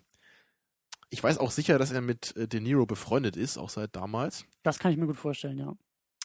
Bei DiCaprio weiß ich es nicht. Ähm, aber ähm, also was, was hältst du davon? Ist das was, was dir gefällt bei, bei Filmemachern, wenn die so sehr stark mit einem Schauspieler zusammenarbeiten? Hm, Also irgendwie, ja, ich eigentlich schon. Eigentlich habe ich damit keine so großen Probleme, dass ich jetzt irgendwie sage, also Nolan hat ja auch jetzt so mittlerweile so ein bisschen so seine Crew gefunden mit äh, ähm, Tom da. Hardy hat er ja auch äh, dann öfter was gemacht und und äh, äh, warte mal, war die, nee, wer war denn das noch? Ich Da gibt's das auch nicht einige zusammen. Kandidaten. Aber hier, hier, ähm, ähm, Wie heißt denn die Dame hier von und der Butler die französische Michael Caine haben wir. Batman. Genau. Wie heißt denn nochmal die Dame hier aus Ma Marion Cotillard. Genau, Cotillard, genau, die war ja. doch auch mehrmals dabei. Genau, genau, genau. Also das ist ja und hier Joseph Tarantino Gordon-Levitt natürlich auch. Ne? und Tarantino mit seinen äh, äh, mit Christoph Waltz mittlerweile. Ja, da hat mich ja auch gestört. Also, also ich muss schon sagen, im Gegensatz zu dir, ich mag das eigentlich nicht so gerne. Also okay, also bei Tarantino ist das schon was anderes. Das ist jetzt wirklich beide Male die gleiche Rolle. Der gleiche Schauspieler in der gleichen Ja, Rolle. Und das es- finde ich dann auch wieder Es sehr, ist sehr bei unkreativ. Scorsese zumindest manchmal eben auch der Fall. Ja, wie ich schon sagte, bei, halt bei. Goodfellas und Casino habe ich das eben auch im Gefühl. Wenn man natürlich äh, Goodfellas und Casino, äh, nee, eben nicht, sondern äh, wenn man Goodfellas und Taxi Driver vergleicht, dann ist das was ganz anderes. Ja. Das ist zwar auch äh, die Hauptrolle jeweils mit Robert De Niro, aber er spielt da was ganz anderes. Er spielt einen ganz anderen Typen. Ne? Der ist wie 20 Jahre jünger dann noch. Ne? Also das ist, das ist doch was anderes. Das ist dann für mich eher wie das äh, Tarantino mit Samuel L. Jackson gemacht hat, so in, in Django. Mhm. Ja. Das fand ich okay. Ja. Und ich habe auch kein Problem damit, wenn jetzt mal ein Regisseur irgendwie zwei, dreimal einen Schauspieler mit in den Film holt und gerade bei Tom Hardy zum Beispiel, der ist jetzt bei Inception auch nicht die Hauptrolle gewesen ne? Ja. und, und bei äh, The Dark Knight Rises, naja, es ist die Hauptrolle im Grunde auch nicht, er war da der Villain, gut, vielleicht ein bisschen wichtiger als bei Inception. Er ist eben auch dabei, so, aber das, das ist nicht so markant, wie jetzt wirklich immer den Hauptdarsteller gleich zu besetzen, in fünf Filmen nacheinander. Ja. Und ich muss natürlich gerade bei DiCaprio sagen, ne, wie ich schon oft gesagt habe, ich bin einfach kein DiCaprio-Fan. Deswegen kann ich jetzt auch nicht das so toll finden, dass äh, Scorsese immer und immer wieder was mit ihm macht. Naja, obwohl er natürlich als Schauspieler jetzt nicht super schlecht ist. Aber dann, wenn jetzt jemand immer mit Al Pacino was machen würde, da, da könnte ich wahrscheinlich eher was mit anfangen. Aber, Aber ich meine, um das kurz abzurunden, ich glaube generell finde ich es einfach cool, wenn sich Regisseure immer völlig andere Schauspieler aussuchen. Für Hauptrollen und für Nebenrollen. Ich finde das toll, wenn wir eher so den, den, den Director erkennen in dem Film, aber so diese, dieses Universum, was der Regisseur eben mit seinem Stil erschafft, dass das immer von ganz anderen Persönlichkeiten gefüllt ist und auch von ganz anderen Leuten, von einem ganz anderen Cast. Ich, ja, ich mag diese Idee irgendwie. Ich mag das immer wieder, neue Leute ne, in, in diesem Stil des Directors zu sehen. Ja, aber ich mag das auch irgendwie, zumindest diesen Gedanken dahinter, wenn sich halt so gewisse Zirkel einfach auch herausbilden und wenn man merkt, okay, die können anscheinend gut irgendwie miteinander zusammenarbeiten und da, da, das, das, ähm, das macht auch etwas aus den Filmen oder das macht die Filme besser, weil man sieht, die fordern sich gegenseitig heraus und die bringen sich Okay. gegenseitig zu besseren Leistungen, Da anstatt ja einfach auch, nur zu ähm, sagen, so hey, irgendwie, äh, du bist in meinem Telefonbuch, ich rufe dich mal als erstes an. Ja. Oder ich weiß, wie eben im Beispiel Christoph Waltz, ich weiß ganz genau, du kannst das spielen, weil du das schon mal gemacht Also hast. ein anderes berühmtes Beispiel ist da ja eben auch Klaus Kinski und Werner Herzog. Die haben ja auch so eine ganz interessante Hassliebe irgendwie immer gehabt und das hat ja eben auch immer so diese kreative Ladung bei diesen Filmen gehabt. Mhm. Ne, das, das sagt er auch selber in diesen Dokumentationen da über seine, seine Beziehung zu Klaus Kinski. Und ich glaube, ich glaub, wenn das so ist, kann ich mir das auch noch eher vorstellen, dass das wirklich ne, was, was Besonderes ist. Weil diese Kinski-Filme, da kennst du wahrscheinlich auch keinen von, aber Nope. die sind ja auch immer sehr intensiv und du weißt ja auch wahrscheinlich zumindest, was Kinski für ein Typ ist und wie der halt immer abdreht und, und seine irren Gesichtsausdrücke. Das ist für mich was anderes, als wenn ich jetzt Scorsese und DiCaprio habe. Ich habe da Probleme, mir vorzustellen, dass die beiden jetzt so eine ganz intensive kreative Partnerschaft haben. Das könnte ich mir Ja. jetzt eher noch vorstellen, wie, wie bei Nolan mit seinem Kameramann zum Beispiel, dass die einfach, äh, dass das eher auf so einer Produktionsebene funktioniert, wenn ein Writer und ein Director gut können, ja, oder ein Kameramann und ein Director. Das kann ich mir eher noch vorstellen, meistens als mit einem Schauspieler. Ich kann es mir mit dem Schauspieler auch vorstellen, aber dann müssen die Rollen sich auch wirklich stark unterscheiden. Das ist halt so der Punkt. Also dann ist es halt ein bisschen, wenn du, wenn du dreimal hintereinander mit demselben Regisseur irgendwie den, den Mafia-Boss spielst, da ist keine große Veränderung dann irgendwie drin. Aber wenn du halt irgendwie den krebskranken Patienten spielst und dann den Mafia-Boss spielst und dann irgendwie den, äh, weiß ich nicht, äh, selbstmordgefährdeten äh, Poeten oder sowas. Ja, das sind drei völlig unterschiedliche Sachen, die immer beim gleichen Regisseur in völlig unterschiedlichen Filmen, dann haben wir alle Ja. was davon. Aber wenn es halt so, so nach dem Motto, abfinden. so nach dem Motto, hey, lass mal ein Update machen zu dem Film, den wir irgendwie vor drei Jahren gemacht haben. Äh, Drehbuch brauchst nicht lesen, ist die Hälfte eh vom, vom letzten Mal noch zu benutzen. Das ist dann so ein bisschen. Und äh, das war, das war eben das, was ich bei Christoph Waltz bei Django im Gefühl hatte. Ja. Da kann man mich für kritisieren, aber ich habe trotzdem recht. ganz kurz, wirklich ganz kurz, weil uns die Zeit ein wenig davonrennt. Was ist denn jetzt der Scorsese? Genau, da wollte ich jetzt auch zu hinkommen. Jetzt tut man nicht immer so, als würde ich hier nur ablenken. Wir haben ja noch ein bisschen Zeit. Ich finde, man kann auch einige der äh, typischen Merkmale von Scorsese erkennen. Ich habe mich da jetzt ein bisschen schlau gemacht bei Wikipedia hauptsächlich und ein paar Sachen habe ich eben auch noch wiedererkannt, Hm? weil ich schon einige Filme immerhin gesehen habe, auch wenn jetzt Jahre dazwischen liegen. Also was man eben heute auch gut gesehen hat bei Taxi Driver waren dieses, diese Slow-Mo und Tracking-Shots-Einsätze, fand ich. Das, das gab es immer wieder zwischendurch. Da war eine, eine, eine schöne Kameraarbeit zu sehen. Tracking Shot ist, wenn die Kamera mit unserer Figur mitfährt. Genau. er läuft über die Straße oder über den Äh, Gehweg. Nicht, nicht unbedingt nur mit der Figur, aber auch wenn sie einfach sich bewegt. Ne? Ganz berühmt ist da ja bei Shining zum Beispiel dieser Tracking-Shot, ne? durch den Flur. Sowas, Okay. sowas gab es hier zum Beispiel auch. Mhm. Es gab hier einmal auch auf die, das war in diesem, diesem dreckigen, äh, was, was war das da, dieses Etablissement, möchte ich mal sagen. Ne, da wird ja auch immer so durch den Flur gefahren. Mhm. Ja, Brian De Palma macht das auch sehr gerne, hatte ich damals auch gesagt. So, Bei Mhm. Kalitos Way ist das auch sehr berühmt, da bei dieser tollen Verfolgungsjagd. Also das ist auf jeden Fall was, was, was ihn auch auszeichnet. Slow-Mos gab es ja auch ein paar, Ja. wird aber, glaube ich, in anderen Filmen noch öfter von ihm gemacht. Was ich sehr interessant fand, was ich nicht selber ähm, erkannt habe, ist, dass äh, bei Scorsese oft äh, blonde Frauen mitspielen in der, in der Hauptrolle, aber vor allem, dass die oft in ihrer ersten Szene mit, mit weißen Kleidungsstücken eingeführt werden. Und das haben wir heute nämlich ganz klassisch gesehen bei Taxi Driver. Die erste Szene, wo wir, ähm, ah, wie hieß die doch nochmal hier, sag mir nochmal ihren Namen. Betsy? Genau, wo wir Betsy sehen. Da läuft sie ja, glaube ich, sogar auch in Zeitlupe, wenn ich mich nicht irre. Weiß Ja, ich nicht, sie, sie, sie läuft ja da in, in, in dieses Büro rein Genau, sie läuft so auf dem Fußweg und geht dann rein. Und und das, das hat Scorsese ja, sitzt daneben. Genau, eben Scorsese sitzt da nämlich auch an, als, als kleiner Cameo. Er kommt ja später nochmal wieder, haben wir gar nicht gesagt eben. Ne? Er Ja. sitzt ja einmal auch im, im, im Taxi von, äh, von, äh, von Travis. Und die haben ja sogar so einen, so einen kleinen Dialog da und äh, Scorsese spielt da eigentlich so einen ähnlich verrückten Typen wie er. Aber da- das ist eben ganz cool hier, dass, dass eben allein dadurch, dass Scorsese da sitzt, dass man damit eben auch so ein bisschen sieht, Ja. dass das sein, Okay. sein Trademark ist Ja. also diese, diese Frauen, diese weiblichen Rollen, die haben irgendwie so ein bisschen was Heiliges bei ihm. So, ich, ich weiß noch nicht genau, was das bedeutet, aber zumindest erkennt man das. Mhm. Und also es gibt Ja, also, doch, das, das äh, ergänzt sich auch zu Ja. dem, was wir vorhin gesagt also, also hatten. bei, bei Casino ist das auch so, da spielt Sharon Stone die weibliche Hauptrolle und sie wird da, glaube ich, auch in so einem, so einem Mini-Rock oder so gezeigt zum ersten Mal und Mhm. Äh, Und, und bei, bei Raging Bull ist die Hauptdarstellerin auch zuerst in so einem weißen Bikini zu sehen, habe ich mir nochmal rausgeschrieben. Also ganz interessant, dass das echt so ein wiederkehrendes Merkmal ist. Mhm. Und das ist vielleicht ganz eng damit verbunden, weiß ich nicht, aber würde vielleicht Sinn machen, weil eben auch oft als Themen sowas wie Schuld auftaucht. Ne? Ist ja heute auch da, vielleicht nicht ganz so deutlich wie bei anderen Filmen von ihm. Mhm.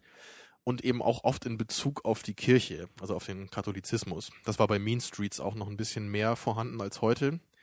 Ne, also Kirche war heute eigentlich kein Thema bei Taxi Driver. Nee.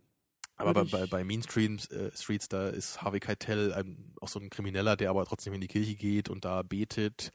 Also der das irgendwie auch versucht, so ein bisschen in, in Einklang zu bringen. Ich glaube, Mhm. Scorsese ist auch selber Katholik. Also es kann durchaus sein, dass er da eben selber auch so ein paar Themen damit verarbeitet. Mhm. Ja, aber, aber aber wenn man das jetzt nur auf so, auf so Schuld bezieht, würde ich schon sagen, dass man das bei Taxi Driver auch erkennt. Also, also am Ende kann man sich natürlich schon fragen, ist Travis jetzt ein Held oder ist er ein Verbrecher? Also so ein bisschen wie das ja bei Boondock Saints auch war am Ende. Ne? Also Mhm. dieses, die, die Leute, die Kriminelle umbringen, tun die jetzt was Gutes oder tun die was Verwerfliches? Mhm. Das wird jetzt am Ende hier nicht so richtig aufgeworfen als ambivalente Frage, aber ich habe mich das auf jeden Fall selber sehr stark gefragt, gerade weil wir ja auch kurz darüber gesprochen haben, Naja. wird das jetzt glorifiziert, was er tut oder nicht? ja, ja. Und da ist dann auch die Frage, wie, wie das Ende zu deuten ist. Also, das, das habe ich mich nämlich auch gefragt, als die Polizisten am Ende in, diese, in dieses Zimmer reinkommen, ob sie noch auf ihn schießen. Ob er vielleicht sogar noch sich durch die Polizisten erschießen lässt, Genau, Und ob er so tut, bedroht. als würde er sie jetzt Genau. nochmal angreifen wollen, ne, um eben dann weil er hingerichtet sich zu ja selbst werden. vorher erschießen will und das nicht kann, weil er keine Kugeln mehr hat. Ähm, ja, Ja, ich meine, aber zu dem Thema noch kurz, ich meine, er hat ja auch mal diesen Passion Christ äh, verfilmt, ne? Also das passt natürlich dann ganz klar in dieses Thema. Ja, mein Eindruck ist auch, also vor allen Dingen jetzt stark durch, durch Taxi Driver und das, was du bisher gesagt hast, dass ähm, Scorsese auch eher so ein bisschen inhaltlich die, die Schwerpunkte setzt, oder? Also die Inszenierung, diese Tracking-Shots, Slow Motion, ist jetzt nun nicht stilistisch so herausragend, dass, dass ich sagen würde, so, das ist der Scorsese. Also, Hm, wenn du mich Oder? jetzt fragst, was ich eher bei Scorsese erwarten würde, eigentlich äh, führt das ganz interessant oder intelligent von dir jetzt nämlich zu meinem letzten Punkt, den ich eigentlich nennen wollte. Also Cameos habe ich gerade schon gesagt, die macht Ja. er auch öfter als hier. Aber was mir persönlich eigentlich am, am meisten so als äh, Scorseses Merkmal eigentlich auffällt, ist eigentlich ganz dämlich gesagt seine unglaubliche Kompetenz. Weil alle seine Filme immer total rund und sinnvoll wirken. Also für mich persönlich eigentlich alle, die ich kenne, bis auf den Mean Streets, was jetzt Ja. ganz früher von ihm war. ja, Und, und deswegen würde ich auf deine Frage, glaube ich, antworten, dass das für mich sehr stark Hand in Hand geht.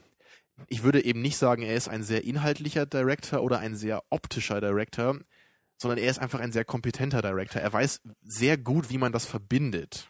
aber was ich, was, was in die Richtung geht und was ich meine, ist, dass es halt nicht, er ist, er ist nicht so der auffällige Director. Er ist nicht so derjenige, also wir können halt sagen, so ein Michael Bay-Film, der tut in den Augen und Ohren weh. So, das ist irgendwie ein Trademark von Michael Bay.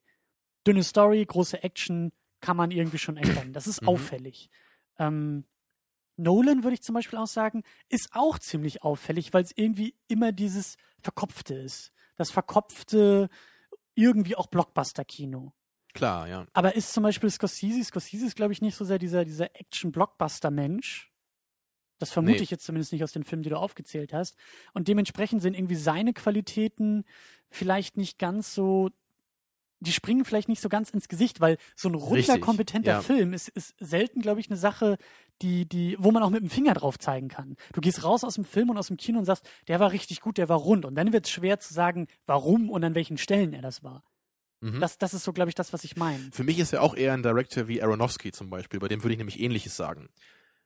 Er, er macht einfach Filme, die von vorne bis hinten gut durchdacht sind. So. Das, und, und das ist wahrscheinlich auch das, also es fällt einem dann eben weniger auf. Das ist genau wie wenn man sagt, ähm, bei Filmmusik kann man oft sagen, eine sehr gute Filmmusik ist die, die einem gar nicht auffällt. Nicht Ja. immer jetzt, ne, aber oft wird das ja gesagt. Mhm. Und, und so wäre das für mich bei Scorsese bei, bei vielen Eigenschaften. So, wenn es um das Filmen angeht, ne, wenn es wenn es um die Charaktere, um die Story angeht, das, das ist viel, es, es, es stimmt einfach. Man, man ist immer sehr stark im Film drin und deswegen fallen einem wahrscheinlich die einzelnen Merkmale dann nicht so stark auf, ne, wie es natürlich bei Tarantino eben der Fall wäre. Ja. Es ist ein, es ist ein anderer Film. Es ist eher so ein, ja, ich, ich weiß nicht, ob man sagen kann, ruhigerer Film. Ich, ich suche die ganze Zeit schon nach, nach einem Wort. So. Ich, ich dachte immer kompetent, weil mir nichts Besseres einfällt. Ich denke halt auch gerade so an, an, ist vielleicht auch, auch schiefe Metapher, aber ich denke gerade an Musiker. Es gibt halt eben die Musiker, die sitzen auf der Bühne und haben eine Gitarre und ein Mikrofon und spielen unglaublich gut.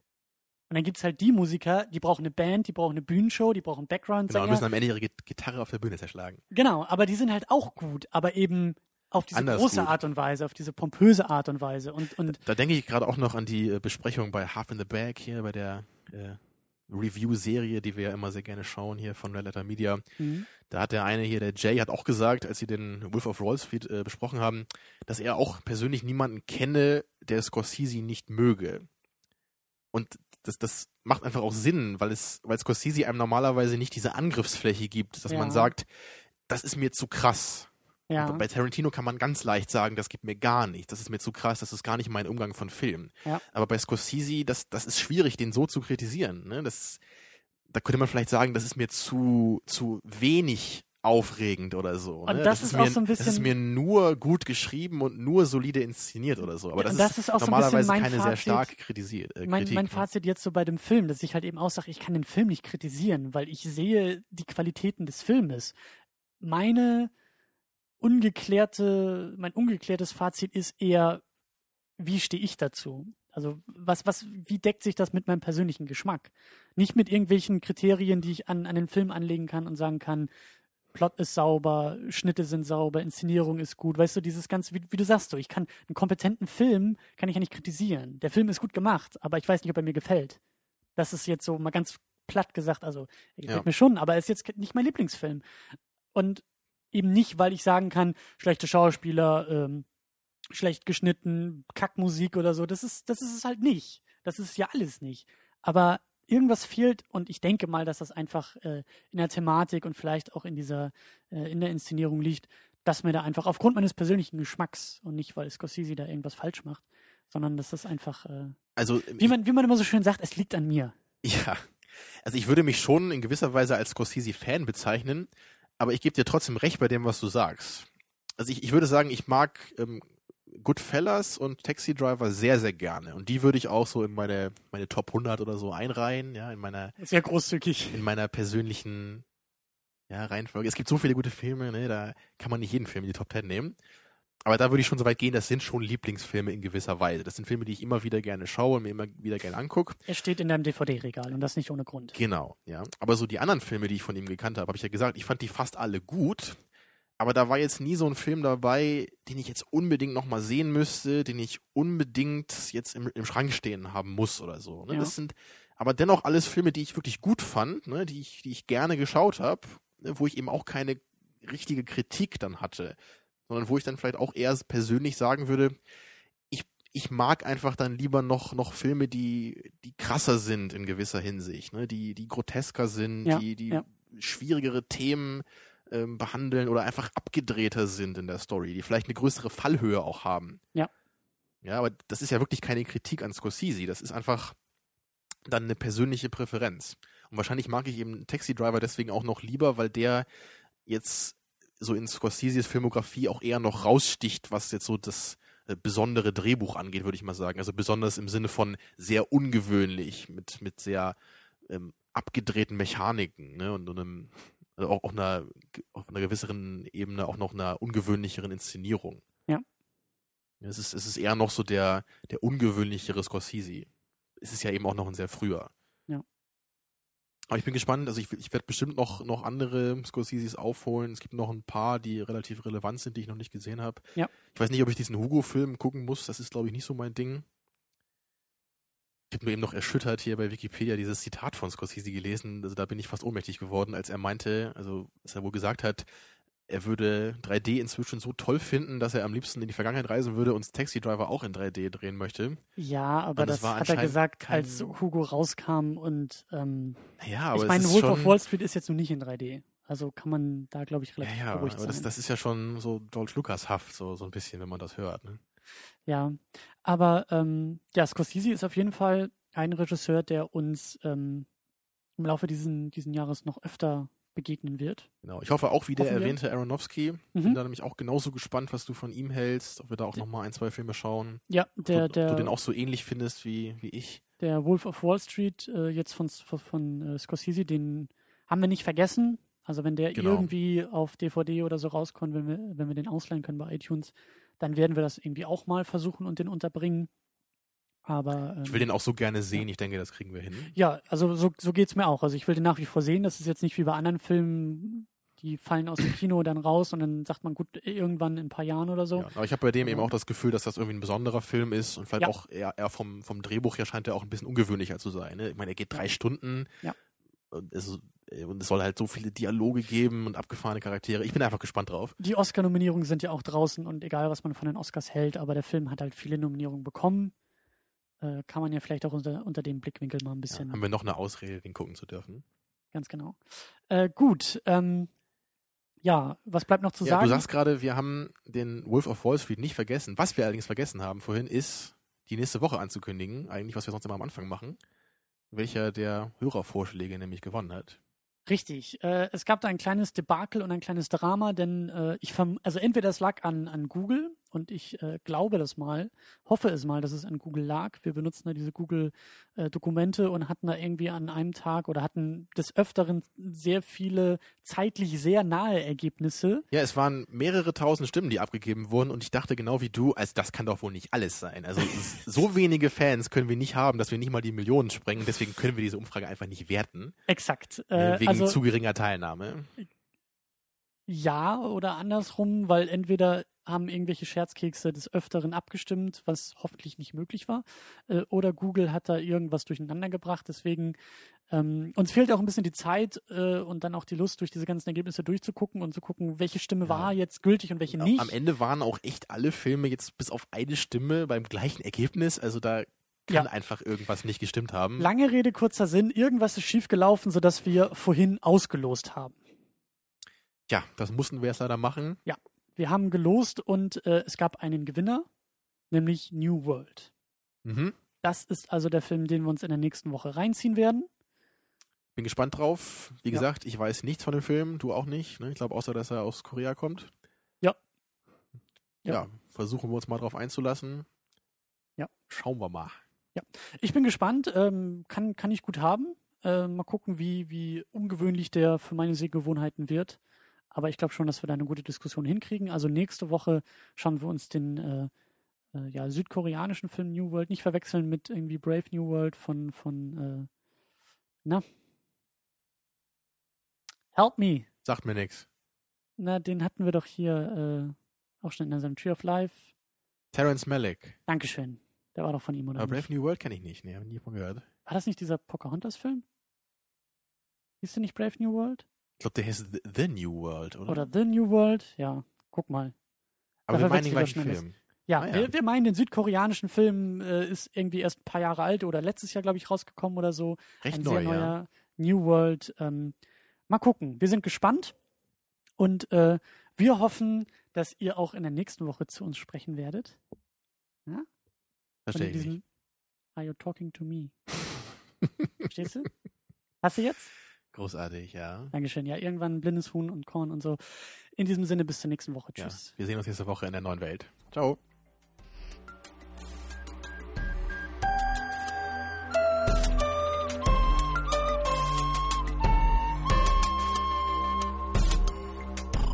Second unit. Second unit.